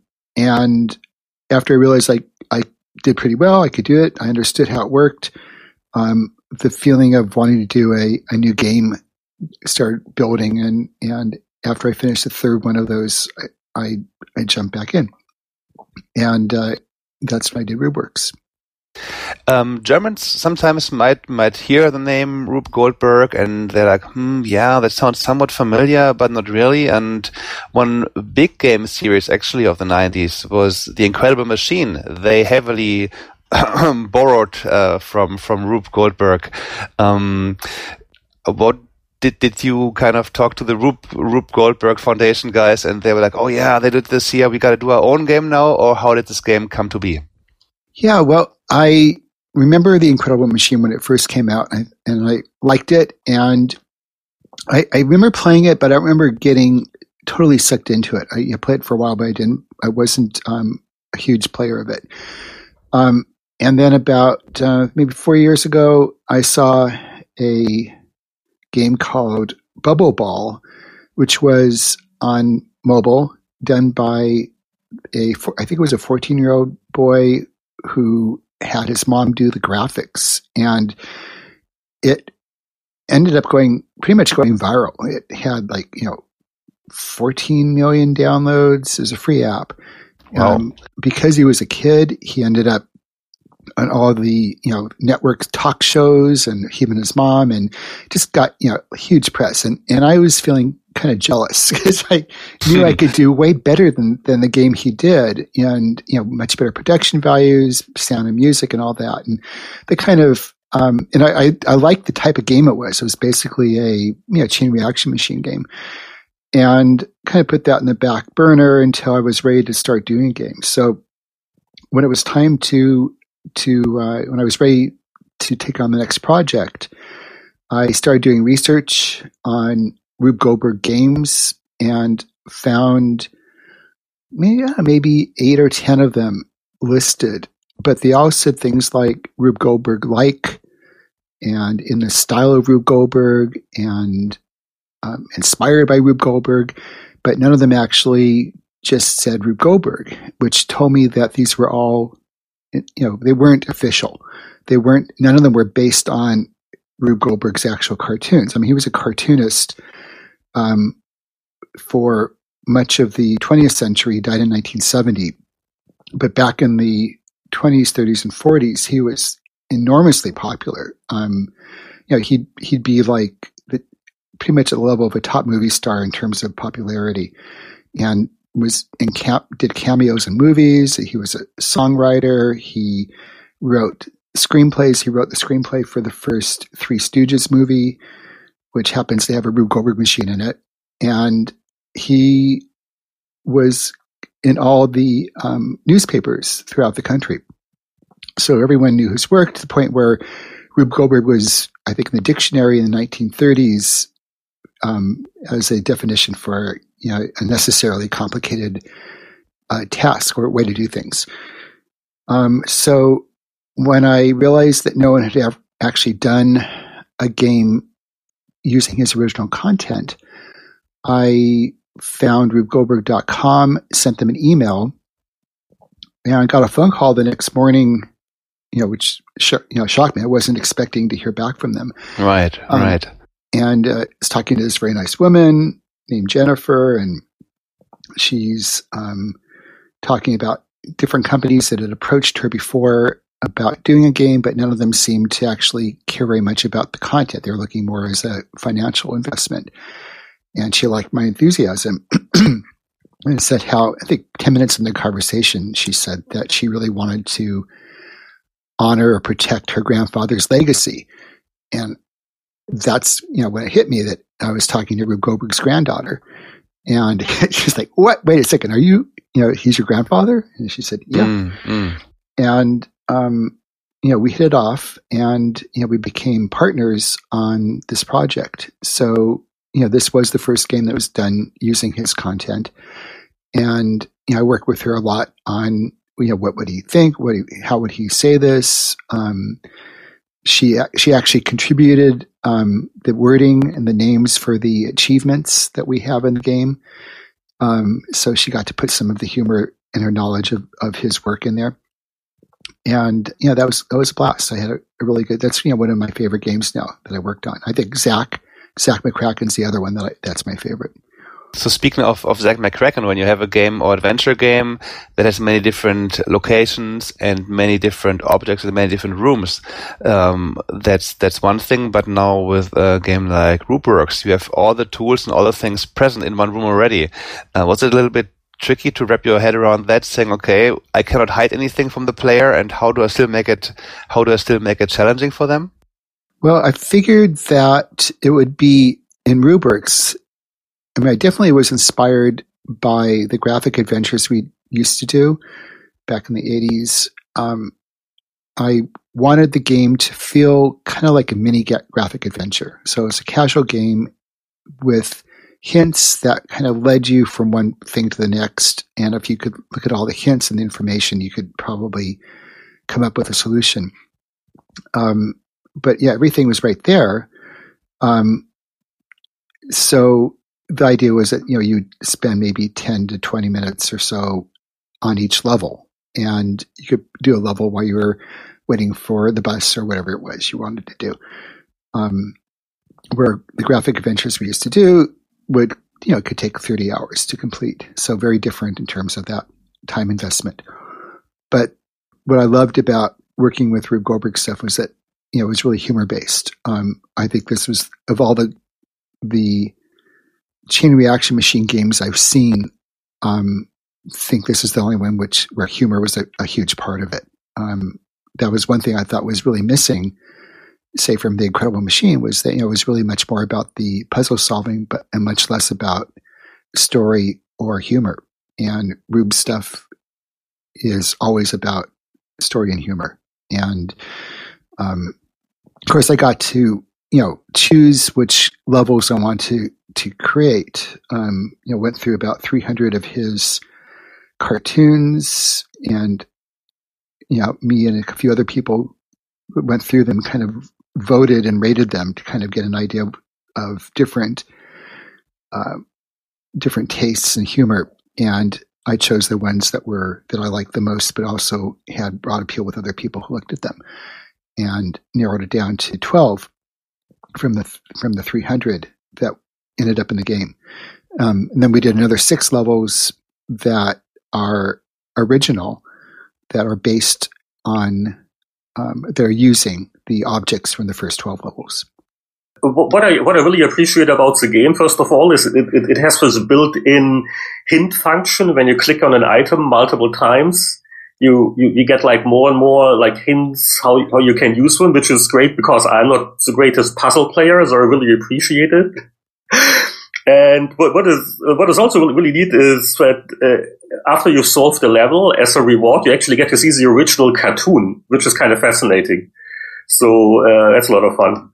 Yeah, and that that's exactly what we wanted to do. Is um, you you if you I mean there are other ways to solve the levels. You can find shortcuts, but we only show you the original cartoon if you've gotten it perfectly correct or matched the way Rube did it. Um, and the only way I think to do that is by using all the objects that we provide, um, all the objects and animals. Otherwise, you can find shortcuts, but you know you, you don't get the full score. And I I didn't want. I mean, now nowadays with you know with the internet, back when we were doing our games in the '80s, there was no internet, so people had to call up and spend like 75 cents a minute on the helpline or a hint book. And here, you know, that's totally unnecessary nowadays because there's the net and you can, you know, five minutes after a game's out, there's probably a bunch of YouTube walkthroughs that you could catch if you really want to learn how to do it. So we wanted to make it all self-contained within the within the game. We don't want to force people to have to go searching for solutions out in on the internet. Um, and we also figured that a lot of kids would be playing the game in classrooms where they may not even have internet access. So we wanted to make sure that you could sit down and have all the information right there. Although, you know, as you move through the levels, the hints I think are more and more obscure. Um, even by the time you get to the last hint for an object, you, you still might have to really think about how they how they can be assembled. And of course, a big part of the fun is just you know trying stuff. So there's a trial and error approach, just testing and, and see how things work. So that's uh, usually pretty pretty hilarious to watch. Yeah, and there's a few Easter eggs in there that um, if you try certain things which are not part of the puzzle, which should be really funny and fun. And you know, where Roland knows the most since Roland was, you know, helped do the translation. So you, you know everything that's hidden in there. Um, but most people probably won't find all of those. So you, you, you mentioned that you that you already added some levels. I, I think you'll continue updating the game, or uh, 18 puzzles. This is it for now. Um, 18's it for now. I think we we launched it with nine, and then followed on with the next nine about a month later because those were already in production. They just weren't quite ready for the launch. Um, but um, I'd love to do more. I have the rights to do more levels or even sequels, and kind of depending on how the game does, we'll decide whether we do that. Um, we, you know, Unity Games was the original publisher on this title, and they provided the the funding to do the game. And then um, about a year ago, Unity Games closed down, you know, Unity is still around, but their their small group Unity games went away, and the rights reverted back to us. And there was always a plan to do translations, but when we saw how many how much text was actually in the game, um, that was tabled until later, and and I really wanted to um, get a German and Spanish translation in there because, um, especially Germany, because that's of all the places where Zach McKracken was popular, that was by far you know the the, the most popular um, of the game of the locations. That's where all the fan based games were built. Um, um, the Zach McKracken games. Oh yeah, we, we, we, we, got plenty of user questions about Zak McKracken. I'll, I'll read some of those little later. okay. Yeah, so I, felt like somehow, whether it was the idea of Zak McKracken or the humor, our humor just, you know, meshed well with, with her, the humor in your country, whatever it was, um, I felt that, you know, Rubrics would be a really good match also. And actually, I'm, I'm noticing now as since we just launched this new version, um, it's it is doing really well in Germany, which is great. It's uh, doing almost as well in Germany as it is in, in the states. And you mentioned that it's being being used in, in classrooms. Are you saying, hey guys, you know what? Games are good. We can actually learn something. Games are not uh, corrupting the kids and the youth anymore. right. Well, well, in here in, in, the United States, I think in other countries too, um, usually as part of either a, I mean, really from grade three up through high school, um, there are, you know, students are challenged to build Rube Goldberg machines as part of a project. You know, in the younger grades, it might be just energy transfer, you know, kinetic energy.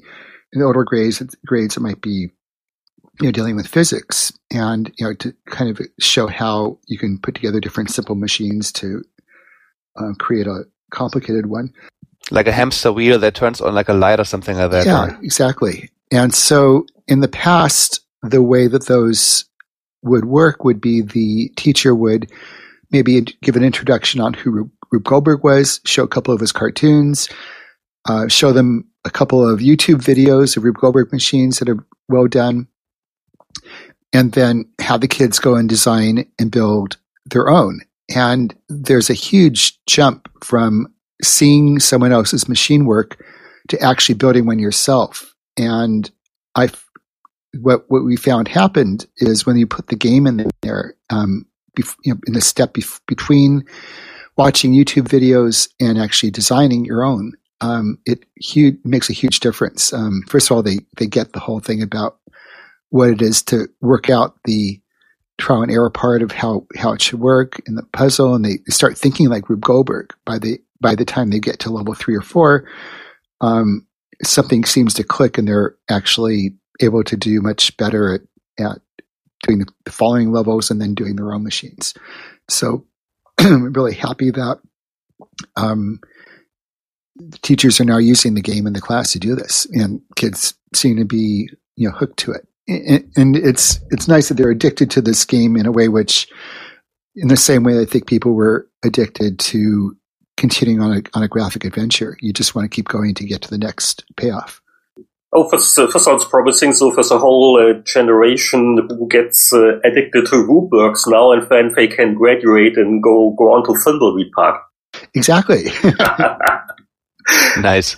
So um, RubeWorks is out now. It's on Steam, so you can play it on Windows PCs, on Macs, on Linux machines, correct? And it's also on iOS. Um, yeah, so it's it's on iOS, Android. Um, it's on Steam. So basically everything. pretty much everything. Everywhere. It's also it's also on the Mac App Store, but we haven't released the the new version with German on the Mac App Store yet. So I have to do that next. And it's we're a, also I would say we're also planning to do a, a light version at some point, which has um, it's which is free with three levels and in-app purchase to purchase the rest of the levels.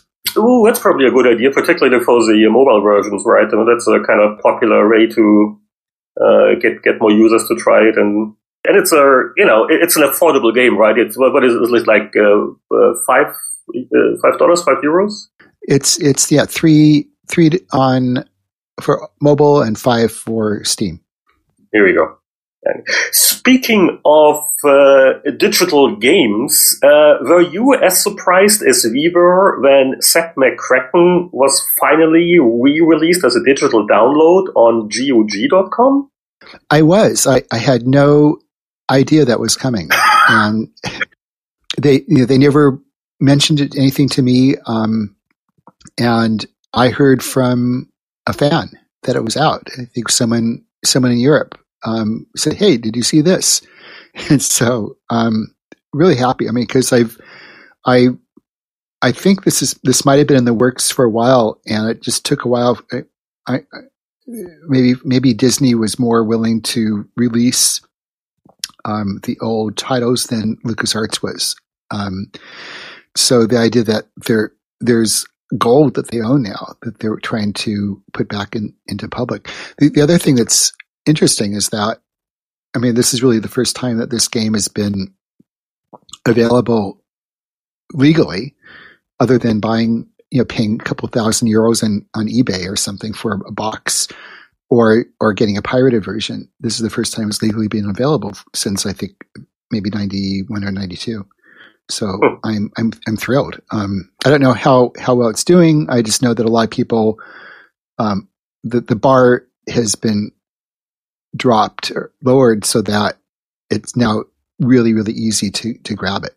And it's they, they I think they came out with six dollars. Um, is it six euros? It's a it's pretty inexpensive, which is nice.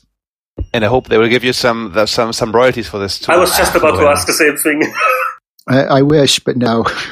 Boo. We, yeah, we we weren't doing. Um, I think at least for the the time I was at LucasArts, there there was no back end share with any of the developers. That was never part of it. Um, the back end was getting to see screenings and getting Star Wars posters and um, every, on the ranch. Huh? Yeah, working at the ranch, getting Thanksgiving turkeys every, every you know, um, 20, 21 pound turkeys every Thanksgiving. Um, I have a Revenge of the Jedi poster hanging on my wall right now, which is which is the original title of the of the movie. So those were the perks, but but you know, so maybe you know maybe that's worth the royalties, not getting royalties. Did you actually like like download it and check it out, or how how does it feel when all of a sudden this uh, game you know makes a comeback like this? I haven't downloaded it yet. Um, the um, I understand that there are two versions on in the download: the FM Towns version, which was the 256 color version, and the um, probably the EGA version for PC. Um, and so you can switch between the two if you want to play either right. one. So, so, um, so I, I guess the FM Towns version obviously is the superior version. That's what you would recommend. It's hard to say. It's, it's like I was that was the version I was least involved with. So I um, by the time that one was in production, I was off to working on the next project. So I didn't oversee the art. I didn't oversee the gameplay. The gameplay should be the same. I think I, I understand that the opening sequence is slightly di- in a different order on the FM Towns version. Um, so, um, in terms of the, if you like the, the graphics, I mean, it's it's I think it was done by several different artists, so there might be a slight difference in how each one looks in terms of rendering. Um, but I think it's you know the prettiest in terms of the, the look. Um, But the the gameplay should be the same for all of them. I mean, it's the same basic code.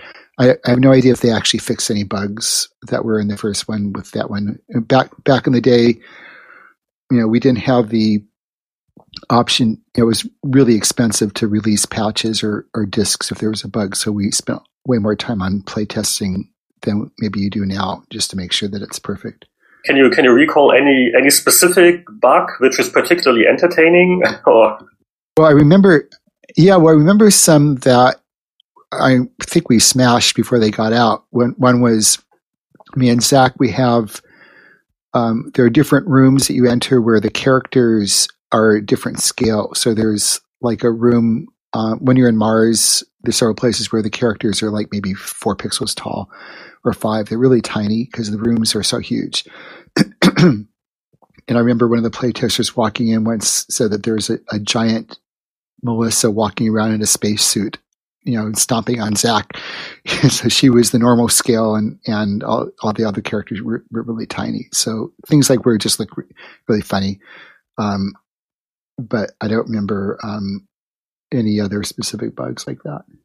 Have you been uh, playing the game every now and then, or, or are you saying, "Man, I don't"? I f- it feels good in the memory, but if I go back, it's been almost thirty years. Um, I don't know if if uh, um, if I feel when I see those guys today. I, I think the only reason I would go back and replay it would be if there were ever kind of like an expanded edition or something, where um, Disney or someone wanted to go back and actually enhance it, like you know, do talkie version or um, you know, bring it more up to date in terms of animation. Um, but other than that, it's just memory. I mean, I, I can go go to find a walkthrough if I if I want to figure out how something was actually done. Um, but it's mostly memory. Do you know about the about the the video that just the movie that just came out? Um, there's an Italian fan movie that was just released um, two days ago, based on Zach McKracken. No, No. Tell, tell us about it. Wow, sounds cool. Yeah, well, there's a there's a guy in Italy who I guess he does this. He, he'll find something he likes, and he'll do like a 15 or 20 minute short based on on something. And um, he did one on Zach, and there it's live action. He did a really good job with the special effects, but you know because it's only 15 minutes, he had to do you know a lot of um, exposition and talking, uh, you know, characters saying what happened and what, what. So we're really just getting like a little segment of it. Um, but it's fun. And Matthew Kane, who is my co-designer on Zach, did the English dubbed version of Zach's voice, and Leslie, um, who was one of our testers, and she's she her character name is in the game. She was Matt's girlfriend Right. the time we with were the the Volkswagen bus.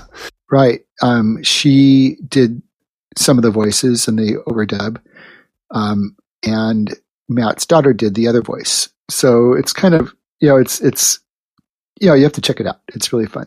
I'm so honored that someone actually went through the effort, and I'm also amazed that it was in Italy instead of Germany. that happened.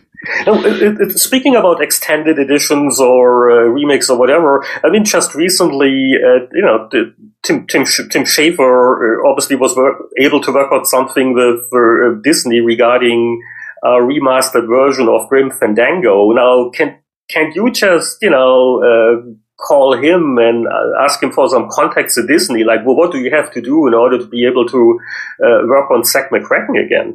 Can't be that hard. Well, we I know that um, I believe that Tim did it through. Is it did he it through Sony? Is that correct? Yeah, Sony, yeah. Right. So I think he went through Sony, then Sony went to Disney. So um, the mean, they, I- they can do it again, sure. yeah, it's it is All for possible. it. I, and and we've you know I've actually talked to Tim. You know, we were t- talking about this way back before he got the rights about the possibility of doing these. So I I would love to see that happen, and um, we'll definitely you know if if this is successful and Disney finds that it's worth it to license out you know these games to have you know to do redos, I, I, it might be more difficult to take a game as old as Zack and do a reimagining than it is for something which was you know more recent and and has more recent technology. Um, Monkey Island games that did that Lucas did a redo on. Um, I know they added voice to the first one. I guess both the first two and um, Yeah, they redid the graphics too on the first two. Yep, And they the that was a few years ago. Right. So, um, yeah, so it's possible and it would be really fun to do it. So I'd be open for that. So basically, from a from a creative point of view, you would be interested in, in Yes. doing a, a remake or, or even a full sequel. Yeah, I would. Yeah. Uh, That's a good, because actually one one of our uh, one of the user questions um, which were submitted was if if if you would you know maybe after Thimbleweed Park maybe you might feel uh, interested in doing a, a spiritual successor to Zack McCracken. Uh, I mean, would obviously even be better if you could be able to do, uh, do an uh, official one, but Um, do, do you think this would be an option?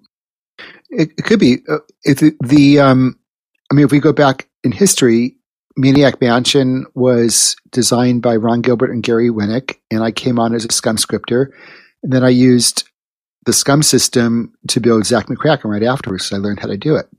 And here we are, um, twenty. How many years later? Twenty um, something. Don't yeah. 20, don't don't count. It's just depressing. Too many years. I think it's twenty eight years later, and uh, Gary Winnick and Ron Gilbert are again are doing a new graphic adventure, and Ron's building a um, a new graphic adventure environment to build it, you know, to actually build the game. And I'm coming on as the scripter. And um, sure, there's, you know, we haven't talked about this much yet, but there might be a possibility of um, using the scripting system for a future game. So if a Thimble Reed Park is done, it sells a lot of copies, particularly in Germany. Uh, it's certainly an idea you might be able to discuss like, well, why don't we use that engine and do some, something, something else with it, another adventure game? Yeah, and I guess I'll have to see how burned out I am at the end of doing this project. Um, we, we, I'm supposed to be on it for about a year. Um, I was going to start on June 1st and then script for a year until we were done. And, you know, I'm actually going to come on a little sooner and start working at, you know, one or two days a week starting in a couple weeks and, you know, starting to play with the scripting environment and looking at the database, not the database, but the, uh, the wiki that Rana is creating for, uh, you know, that describes the language and, you know, it's basically the documentation for it and start looking at bugs and reporting stuff. So I'm actually going to start sooner than we thought. You asked a question earlier about um, how how um, how it is working with Ron and Gary, and we spent a, two days in February, mid February, where I where we all did brainstorming on the first act of the game, and that was that was a blast. I mean, it just kind of took it took like maybe five minutes to kind of get back in the groove, and um, had a really good time and had a lot of laughs. And I think it's going to be great, great fun. So uh, when you say you're a scripter, that sounds really technical, but but obviously you also uh, have a voice when it comes to game design and, and, and story and, and stuff like that. So it's it's it's really a team effort. Yeah, well, it's it's you know I'm, I'm playing in their world. You know they're they're the they're the lead. It's just like with Maniac Mansion. Ron Gary had a vision of what the game was, and um, I think we have way more material here when I start. Yeah, I don't remember having a flow chart or you know that we did in Maniac Mansion that we do now in Thimbleweed Park that's working on. So, but when we do the the layouts, we're not really writing the the dialogue. So um, for Maniac Mansion, Ron and I both did that. I did a lot of it myself, and then Ron would probably come in and, and might tweak it to move it more in the direction he was hoping for. Um, I'm sure we'll get to the same rhythm here, where once I understand the, you know, the, say the voice that Ron and Gary want to use in this game, you know, what the kind of humor is, then I just kind of fall into it and, and start writing from that from that point of view. Kind of the same thing I did with the Rube Goldberg game. Um, I started with Rube's dialogue or his captions and then had to invent a whole bunch of other text which felt like it was in his voice. So writing as if it were him saying it you you're saying now using a wiki and now using all kinds of, of documentation material. How was it back in in the the olden days? Some, especially with the game like Zak McKracken, where you feel like the story is really far out. You go to Mars, you go to, we fly around the world, and it's aliens trying to enslave humans over the phone system. Was this kind of made up as you guys went along? Uh, every night you had like a brainstorming session and said, "Man, we kind of make it even crazier," or or how did this go along back then? Um, most of Zach was was designed before we started. Um, the but not to the point where we had the dialogue. So it was very much like Maniac Mansion, where where most of the puzzles were in place, um, all the characters defined, and you know, the rooms, the locations, and the tasks were in place, but maybe at a maybe at an eighty percent level. Um, so when you actually start doing it, you, you, of course you say, "Oh, I never thought of this. What happens if you do this and you do that before you do that?" Or how do you get to this point? This isn't a very good puzzle. Can we do something that's more fun? So there's always a lot of pivoting or adjusting the whole process while we're doing it. Otherwise, it would just be wouldn't be very fun to implement it. Um, so we were definitely doing things on the fly, but wasn't as much a brainstorming session. It was like, you know, I might pop into Matt's room or I might pop into mine or I might pop into Ron's room to say, Hey, here's a, here's a problem. Um, here's what we were planning to do. Do you have any ideas? And we would, you know, do like a five minute, you know, improv- improvisational thing on what to do with the game there. There, there was a, there, I would say there was one, one thing that when I had my first design doc completed for Zach before I started you know producing it.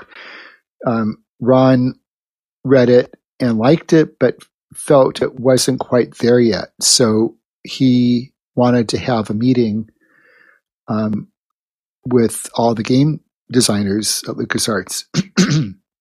so we did that, and the, with the intent of kind of making it maybe a couple, several degrees funnier than it was or wackier.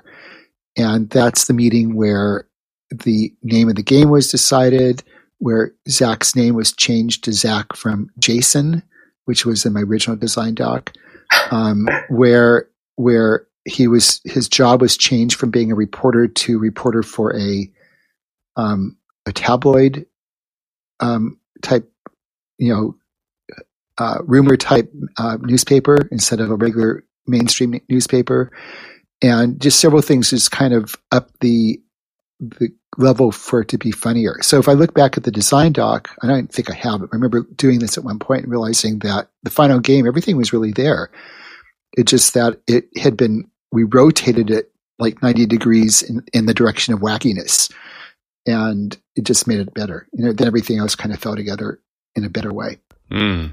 Uh, at one point, we really have to start with our user questions, um, but before we do so, I, I just have to uh, ask like one of the questions uh, I'm personally curious about because if I'm not mistaken, you are the man who is responsible for uh, for two of the um, most uh, famous scenes uh, details in, uh, in, in Lucasfilm's game gaming history. Um, a the microwavable hamster in Maniac Mansion, and B, of course, the uh, Jagai monster in uh, Rescue on Fractalus. So uh, you are both both responsible for those uh, uh, extremely upsetting and shocking moments in gaming history.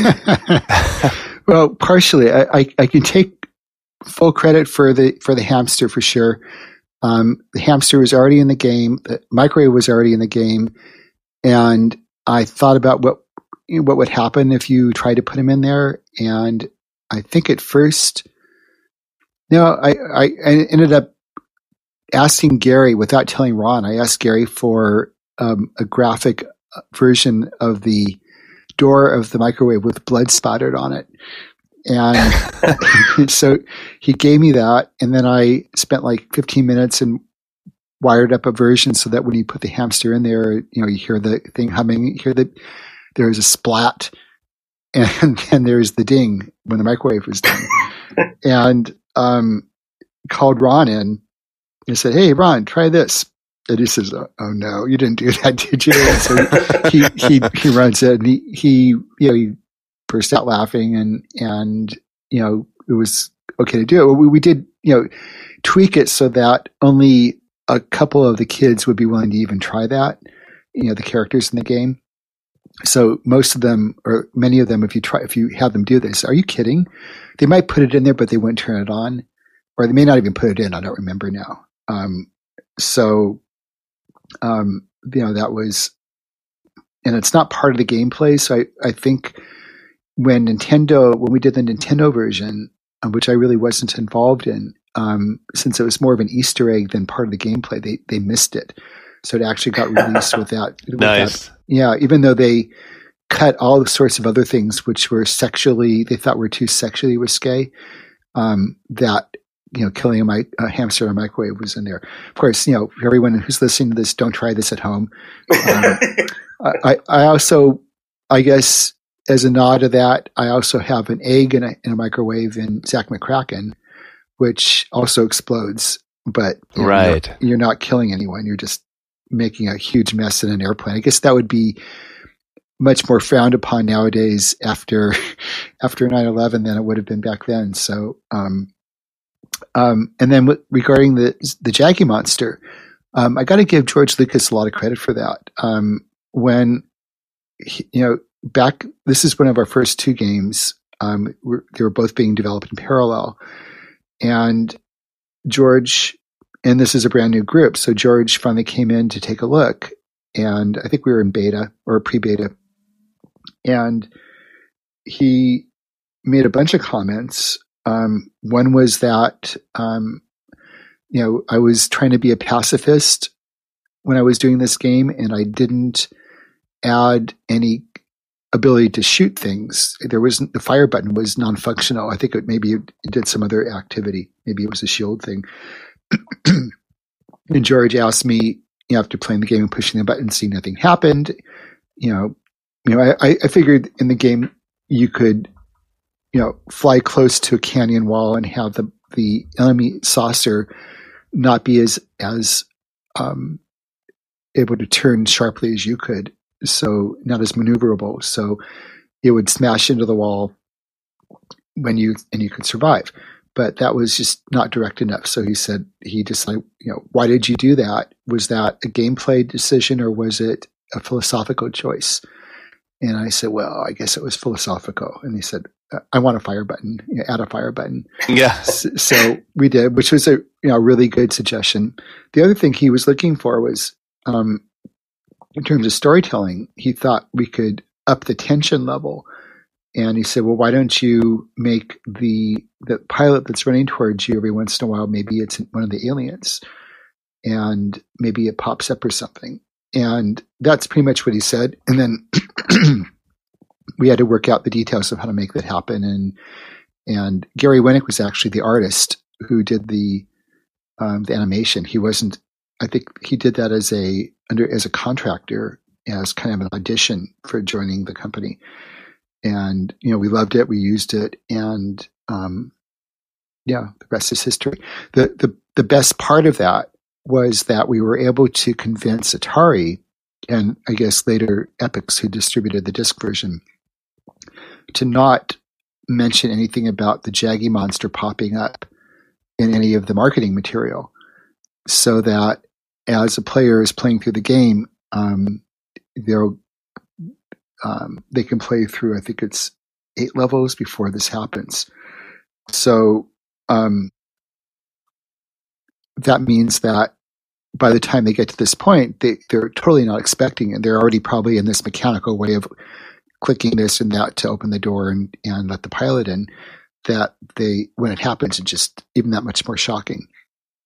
Um, so I still get email from people Traumatized. saying, "Yeah, really." We say, "I remember that the first time that the Jaggy walked in. I was in college and playing in the dark and at midnight, and I fell off my char- my chair and screamed, and people ran in for you know to the, from the in my dorm room, other place. Are you okay? Are you okay?" And I said, "Oh yeah." Just and people were so had such a, a, an adrenaline rush that they had to kind of walk away from the game for like a day because Wow. they just weren't ready to go back into it. And um, you know, it's probably the first time that someone played a game and actually got had a you know a fear reaction, a real fear reaction, not just kind of a cartoon fear reaction. And even for me, like I knew what the percentages, the chance of of a, a Jaggy, I knew what he looked like. Every time I played the game after that, after we added it in, I would still feel this, you know, little adrenaline kick in as I'm ready to push the button because I knew I had to do it really fast before you could smash the window, and so it, that was that was great. And I have to give George the credit for that idea. I'll, I'll take the credit for agreeing to do it and for, know, that we that we figured out a way to do it. But he, Well- that was great. Well, George was the boss at the time. What other options did you really have when agreeing? Yeah, exactly. I mean, we could have come back and said, "Well, great idea, George, but technically we can't do it. but um, we we I mean, what if we were going to do? it, We want to make sure it looked great, and it really was a challenge to get a an animated character that large on the screen on that machine. yeah, especially not, not a lot of how much- memory. Yeah, we had 16k of memory for uh, for the, the code, and that was it. So had had to be squished into that, and um, you know, Charlie Kellner, who was one of the main programmers on the game, did a great cell animation engine that would allow for that and figure out how to how to compress everything so we could squeeze it in. And um, Peter Langston, who is the, the head of the group, was also a great musician, did a lot of stuff with sound, and he's the one who came up with the the sound effect that happens when he pops up. We were looking for kind of a movie scary sound, and he first created it on, on a synthesizer. Then I think um, Charlie was able to convert that to work on the Atari, so they ooh kind of noise, and um, so it all came together. It was great. Uh, one of our readers, David, actually submitted a, a good number of great questions, but I'll pick this one because it just uh, fits nicely to what we were just talking about. So uh, he's asking about uh, like the really early days of the Lucasfilm Games division, and uh, he's saying, uh, you know, you started your career at a time of, you know, technological limitations, even though Ball Blazer, Rescue Fractalus, and so on uh, at the time seemed to have come from another galaxy altogether, so advanced, uh, so advanced were they. Uh, so the question is, was like technological superiority like a key thing for Lucasfilm games, uh, or uh, did the technological innovation uh, was it a result of your game design ambitions? I, I think it, I I don't know if we could have done the well for okay for for the fractal thing. Um, for sure that was because I was we were in Lucasfilm. Um, my when I first started there, um, we didn't have office space for the games group yet, so I shared an office initially with Lauren Carpenter, who was a brilliant or is I mean still is he was at the time he was a brilliant programmer who basically came up with the whole uh, code of how do you do fractal real time fractal landscapes. Um, well, row time I shouldn't say real time, These were um, animated fly through fractal landscapes. And at that time, they had already just done the computer, you know, the computer division had already done the special effects work on Star Trek Wrath of Khan, Star Trek 2, with the Genesis device, where, which terraforms this dead moon, and the so animated sequence with with mountains growing and lakes filling and all that. And a lot of the fractal stuff was Lauren's work. So I knew that. Um, that was his area. So the obvious question I had when I first, like maybe the first day I started there was, you know, is it possible that we could somehow do fractal terrain on a microcomputer? And he, he, he laughed, you know, knowing that, you know, it probably took hours to render each frame of that on a, on a much more powerful computer. Um, but then he started thinking about it and kind of came back within a day and said, yeah, I think there might be a way to do this.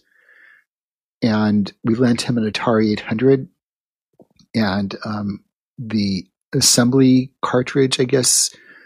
And he taught himself the you know architecture of the machine and assembly language, 6502 assembly language. And he came back like in two days with a working demo of flying around this landscape. Oh, and Wow. I just don't, I don't think any, that could have happened anywhere else. I don't know of anyone else who could have done that. So that was, you know, just serendipity of, for when, I mean, we, we were office mates partly because he and I had met a year earlier when I was working on my computer animation book. And I actually got access to talk to a bunch of the, the whizzes there before I even started working there. And I knew that was his background was was fractals, and um, so since we already had a little bit of a relationship, it, you know, maybe it made sense for us to go together in the same office. I don't know if that was something in their thinking or what. Um, for Ballblazer, Um, I don't know if you know that was David Levine who came up with all the you know the animation, uh, the effects, and the scrolling, and all the tricks that he he was able to use the Atari to make it happen that way. Um, I think that was just his brilliance. Um, it, that could have happened anywhere except that here we were kind of a, a part of a um, a larger company that had plenty of money for us to go off and do research. And the first two games were really intended as throwaway games for us to kind of get our feet wet and see whether we can come up with something without applying all the pressure that they had to be big hits right out right out from the start. So because he had the time to tweak and play with it and, and do that, then um, you know that you know that that part was definitely critically because we're in Lucas. I don't think he would have had the luxury in most other companies to to take the time to to make that work. Um, the other point of view was that you know we were in this company that was famous for you know, you know special effects extravaganza films you know films with with amazing effects and stories and everything. And and i i for one was really intimidated. Like you know how can we come out with something that's going to get compared to the movies? And um so I think we, I wanted, you know, we I think we were aiming really high from the start. We wanted something which, um, wouldn't embarrass the company at the at a minimum. Um, I don't think we were looking for huge hits. I just didn't want them to say, well, you know, they know how to do films, but their games are crap. so, so that was kind of in the back of our heads. Um, you know, and that probably the idea of doing these as throwaway games probably helped you know lessen that pressure, knowing that that we didn't have to have a home run or a big hit right out from the from the start. So, so, so, so that was a slightly different environment compared to triple A game development nowadays, I guess. yeah, and, and, you know, the teams were small then too. I think um, on Rescue we had maybe five people on it. Um, Ballblazer was really primarily Dave Levine did all the coding and Peter Langston helped with the music and and and some you know maybe some ideas. So uh, you know really small groups compared to production nowadays. Before I ask the final question, I'll just quick, quickly give credit to one of our users. I think I forgot to mention him earlier, Yamet with doppel M. Uh, he was the one who um, gave us the idea to ask about uh, Zak McKracken and the sequel ideas or not. And so final, final question before we let you go. And thanks already for your patience. Um, what do we have here? Oh, that's a cute one from our user Mahoney. Uh, so he, w- he was uh, remembering, like back in the day, when as a kid he played Zak McKracken on his Commodore 64. He uh, he used to play it uh, play it with an atlas next to the computer because he was looking up all those locations in the game. He was looking where they are in the real world because, you know, he, he didn't know.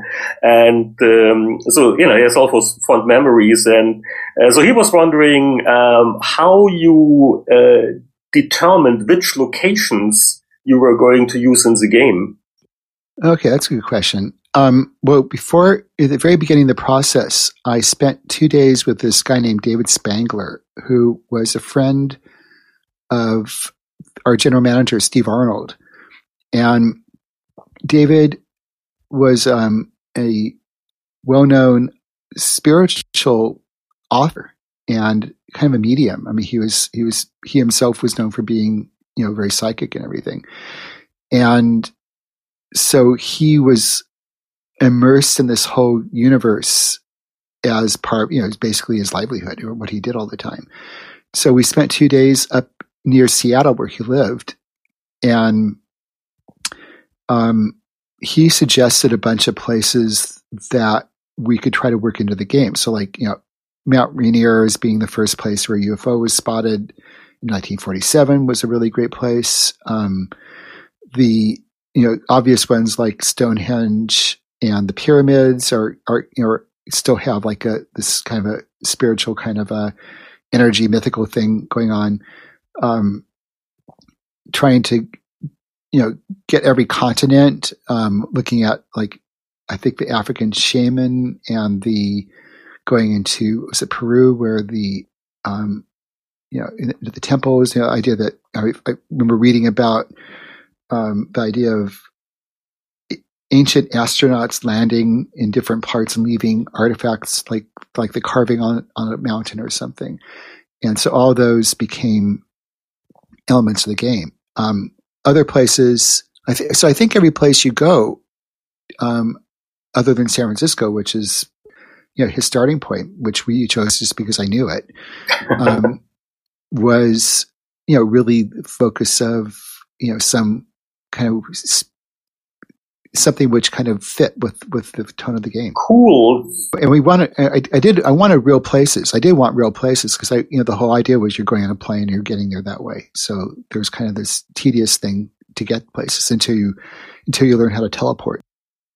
And, and the final final question, it'll be a short answer uh, from uh, our user Key Draws. Uh, are you absolutely sure that there is no fuel for the uh, chainsaw in Maniac Mansion. So no way. yeah, no way. There isn't. Um, different just game. like a different game, just like in, in Zach McKracken, there's no chainsaw for the fuel. So we gave you we, we give you the fuel there. just just want, just want, wanted to double check because this is one of the great myths of uh, gaming, isn't it? Yeah, well, I think that uh, Ron when Ron added that chainsaw, I think he he was definitely not aware of how much heartache it would cause. Um, it, that, prob- that probably sold more hint books than anything else that he did because people were, couldn't figure out how to use it. And, you know, that plus the, you know, how do you fix the staircase, the spiral staircase in Maniac Mansion?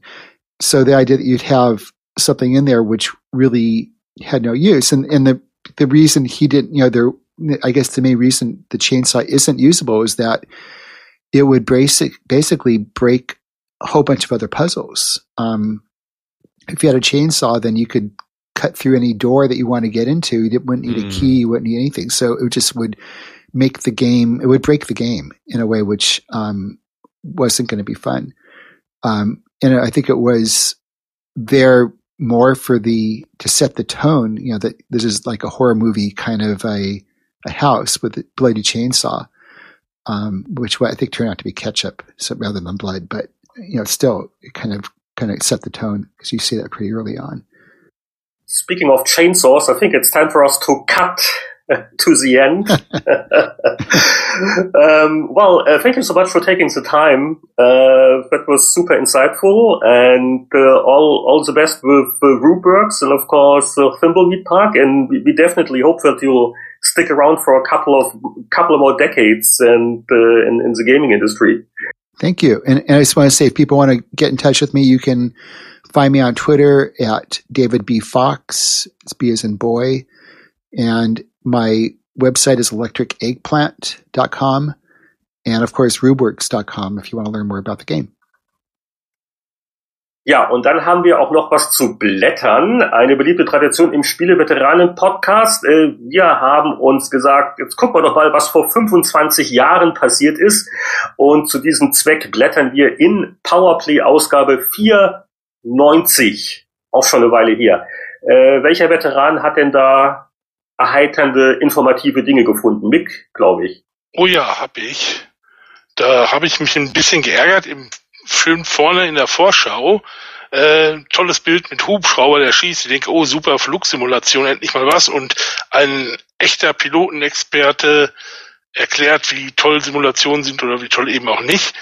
Und dann ist dabei das rausgekommen, ich kann mir richtig vorstellen, wie dieser Artikel entstanden ist. In der Redconf hat man gesessen und gesagt, warum nicht mal einen richtigen Piloten sowas fliegen lassen? Nur das Problem ist, wenn richtige Piloten eigentlich keine Spielefreunde sind, dann beurteilen die das alles anders und dann kann es sein, dass so Sachen wie Secret Weapons of the Luftwaffe da einfach nebenbei mal weggeschmissen werden. Eines der besten Flugsimulationen, die ich kenne, weil natürlich ist es keine echte Simulation, aber es geht ja immer ums Spiel. Aber da hat man dann halt Leute dran sitzen.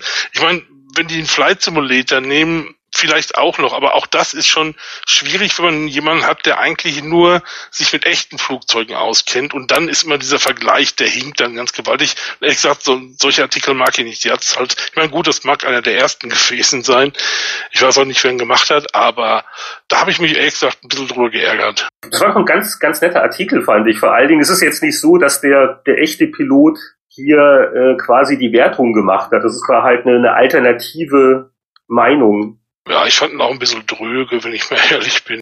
Gut, also der Simulationsartikel äh, nicht, nicht gut. Äh, Gab es irgendwelche Spiele, die dir aufgefallen sind in der Ausgabe? Also mir fällt auf, in der Ultima 6 Preview, da ist das Bild von Richard Garriott und seiner Pressesprecherin oder auch dem, dem äh, Intro größer als die drei Bilder aus dem Spiel an sich irgendwie halt, die so verschämt an den oberen Rand der zweiten Seite gedrückt worden sind. Was mir bei dem Heft so aufgefallen ist, ist eigentlich eine Art und Weise, wie ich damals so gedacht habe, weil da kam das langsam tatsächlich so, dass für meinen Atari ST eigentlich nichts mehr kam oder nur noch Mist. Und PC konnte ich mir aber nicht leisten. Also habe ich immer Sachen gelesen Amiga, und Testdings. Amiga. Äh, auch dafür kamen die guten Sachen nicht. Ultima 6 auf dem Amiga, wo denn bitte? Ja, es ging langsam los, das stimmt. Und, und da waren lauter so Sachen, das wird immer mehr. Das, das, das war, war, war so ein Dings. Und irgendwann kam dann mal Wing Commander, ich meine so ein bisschen später, aber trotzdem, wo ich dann gesagt habe, jetzt muss ich irgendwo eine Bank überfallen oder was. Also ein PC früher ja auch im Vergleich zum Amiga oder ST absurd teuer war. Da musste locker 3000 Mark bezahlen oder so. Und äh, das weiß ich doch, dass, dass, dass sich so, so, so diese Frustbarriere aufbaut nach dem Motto, du hast, kannst dir im Moment nicht den Rechner kaufen, den du eigentlich gerne hättest oder bräuchtest. Und wie hast du das Problem dann gelöst? Bank überfallen, Blut gespendet? Ich habe gewartet, bis Amstrad ihren Rechner 1000 Mark billiger gemacht haben. Und nee, ernsthaft, der, der, der Amstrad, der, den die damals da rausgeholt haben, hatten sich gerade von Schneider getrennt. Und das war ein wirklich schönes Ding. Da konnte man zum Beispiel äh, Karten austauschen, ohne den ganzen Rechner auszuschreiben, einfach durch so eine Klappe, die man aufmacht. Da konnte man einfach die Karten wechseln. Lauter so tolle Sachen drin. Und wie gesagt, da habe ich damals dann, ich muss gucken, Preis, ich glaube 1500 Mark gekostet, war aber ein 386er mit 20 Megahertz. Also zu der, als ich ihn gekauft habe, konnte man Wing Commander prima spielen. Miko, sagst du dazu, dass der äh, Kollege Hengst den ersten Mac Warrior 57 Prozent nur gibt? Er hat völlig recht.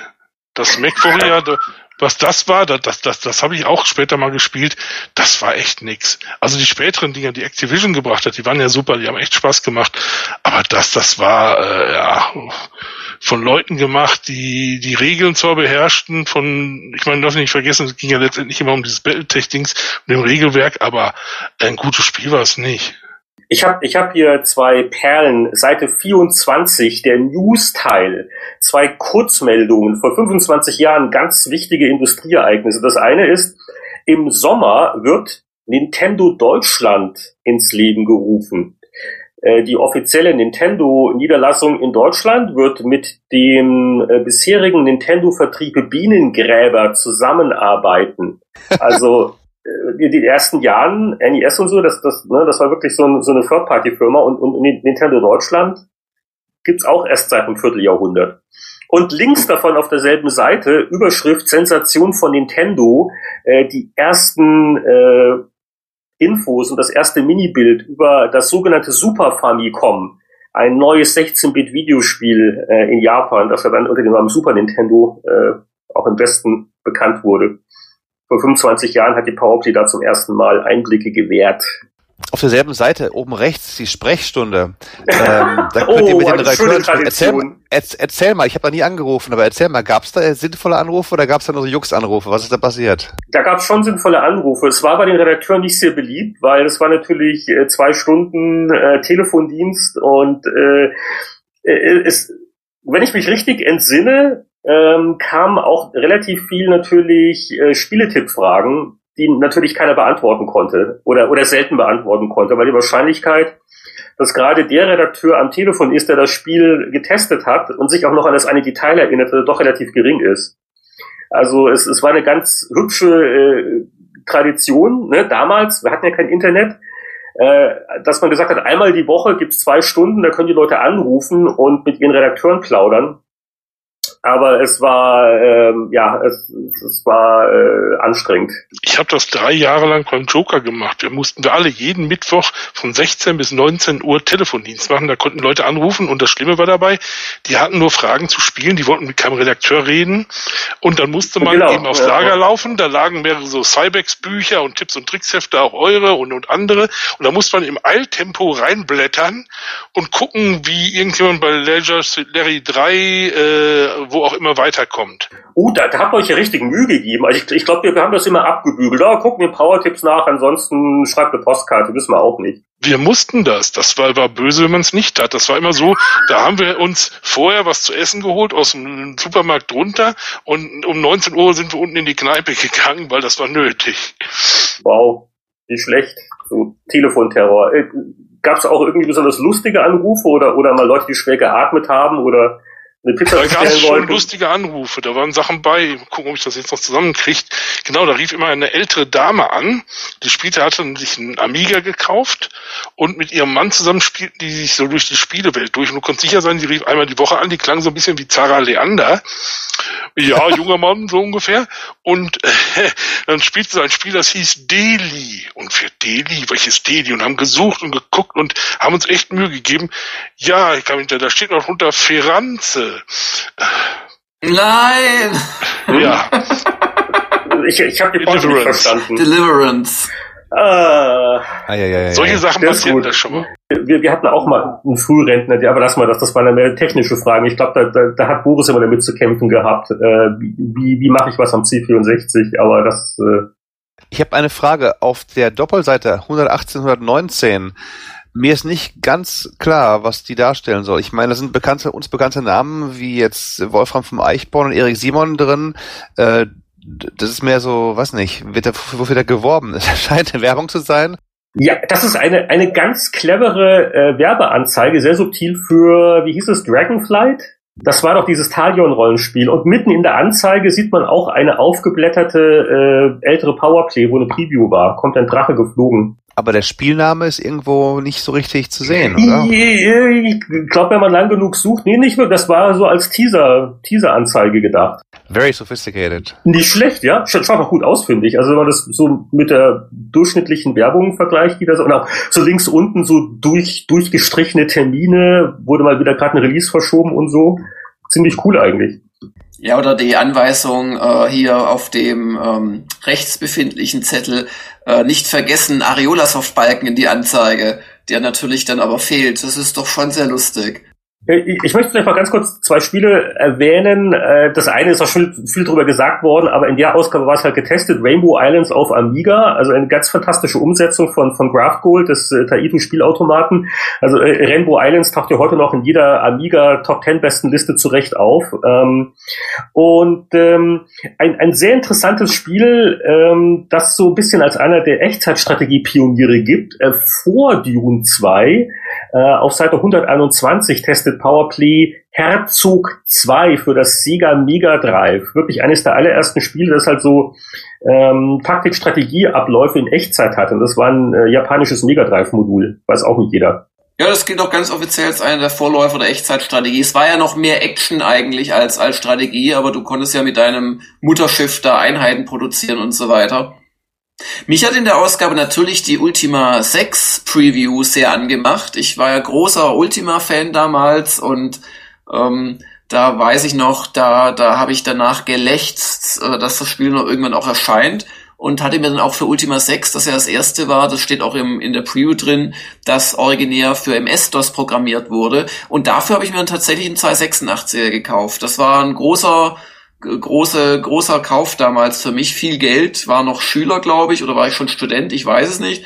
Ähm, bin extra nach Köln gefahren, weil ich da einen Kumpel hatte, der das irgendwie billiger bekommen hat, keine Ahnung, das Gerät.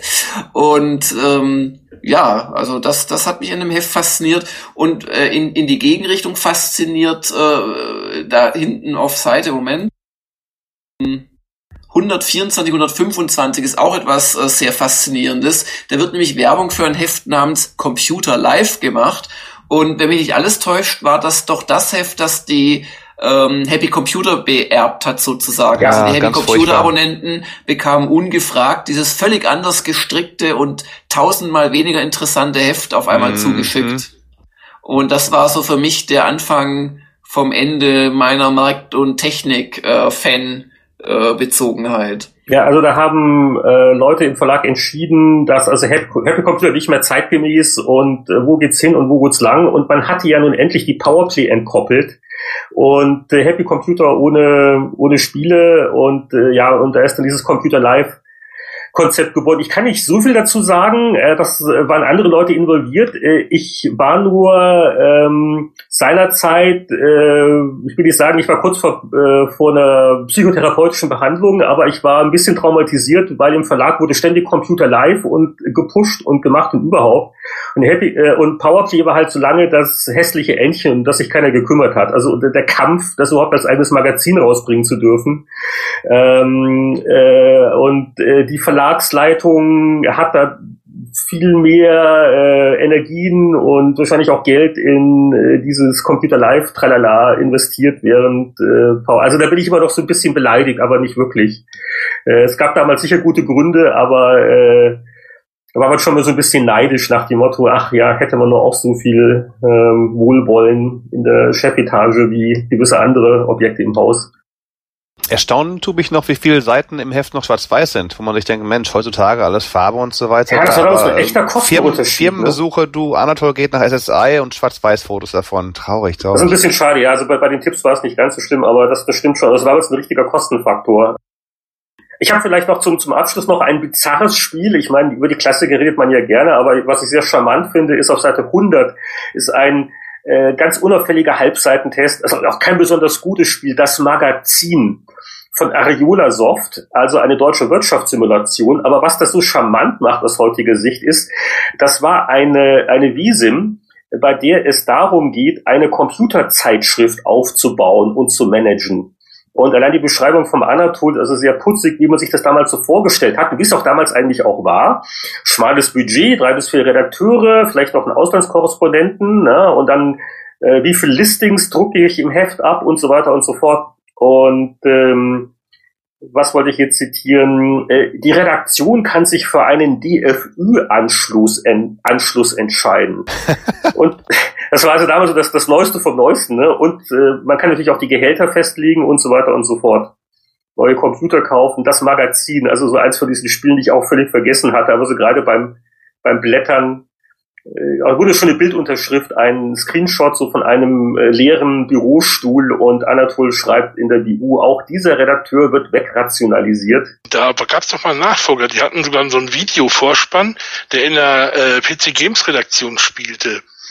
Ich vergesse nie, wie Petra Fröhlich damals noch Maueröder dann von Olli Menne den Auftrag kriegt, die erste Spiel zu testen. Und das war so der Vorspann von dem Spiel. Und danach kam dann so eine staubtrockene deutsche Wirtschaftssimulation ohne Videodings. Das hieß ähnlich. Ich muss da mal irgendwo recherchieren. Das hast du beim letzten Mal, als die Petra dabei war, hast du es mal, ne? Ja, aber da hab ich, hast du das ja auch jetzt hier nicht erwähnt. Also das hatte ich ja vergessen. Das Gedächtnis beim nächsten Mal. Oder wir rufen Petra auf, bitte melde dich. Sag mal, Heinrich, noch eine Frage habe ich an dich jetzt hier als damaliger Leser noch. Die 100, 405, die Seite, da sehe ich 16 Tests auf den beiden Seiten. Wie, äh, wie wurden die denn geschrieben? Musste dann immer irgendwie einer sich einschließen drei Tage lang und das dann testen alles oder?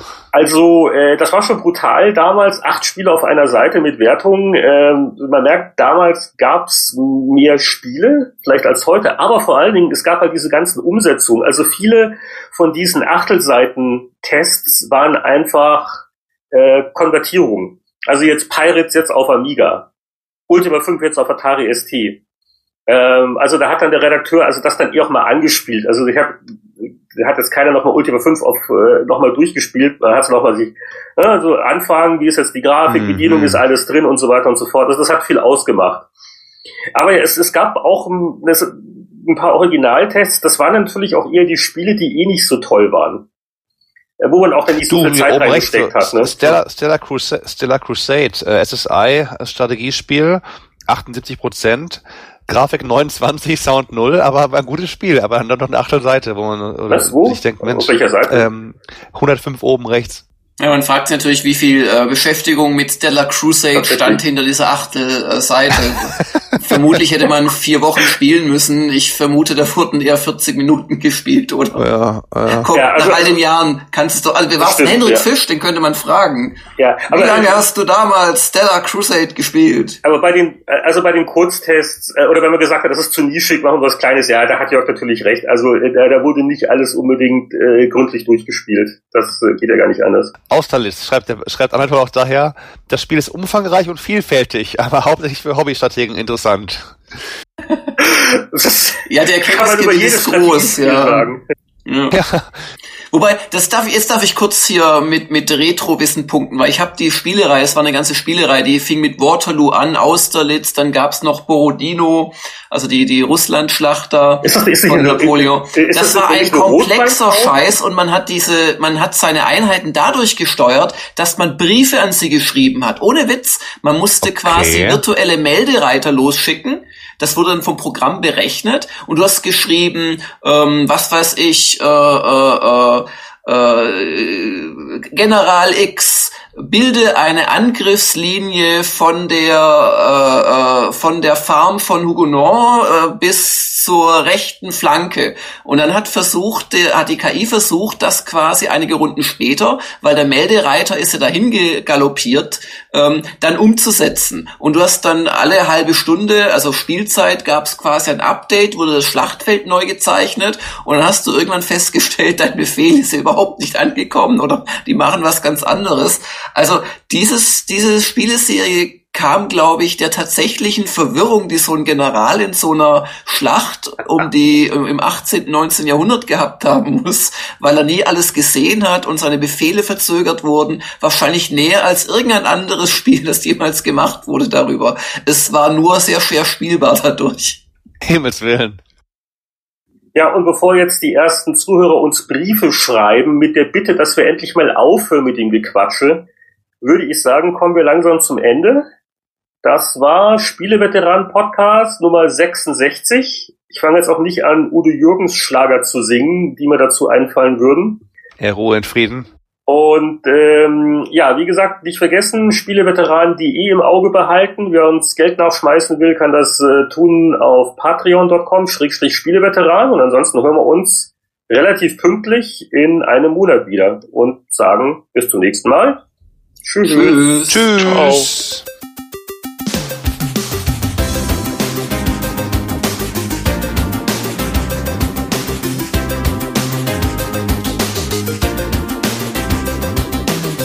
Für diesen Spieleveteranen-Podcast ist nun erstmal Game Over.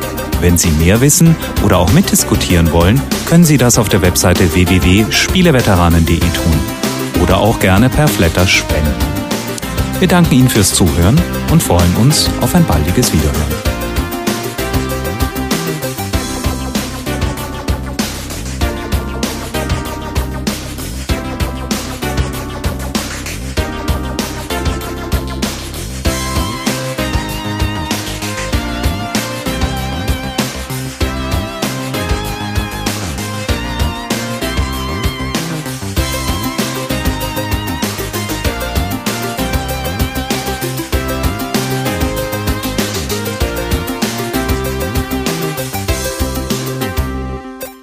Schalten Sie auch nächsten Monat wieder ein, wenn Sie Heinrich Lehnert sagen hören wollen. Hallo, hier ist das Powerplay Lesertelefon. Äh, Wie kann ich dir helfen? Äh, mein Name tut nichts zur Sache. Ich will nur wissen, wo finde ich bei Maniac Mansion das Kettensägenbenzin?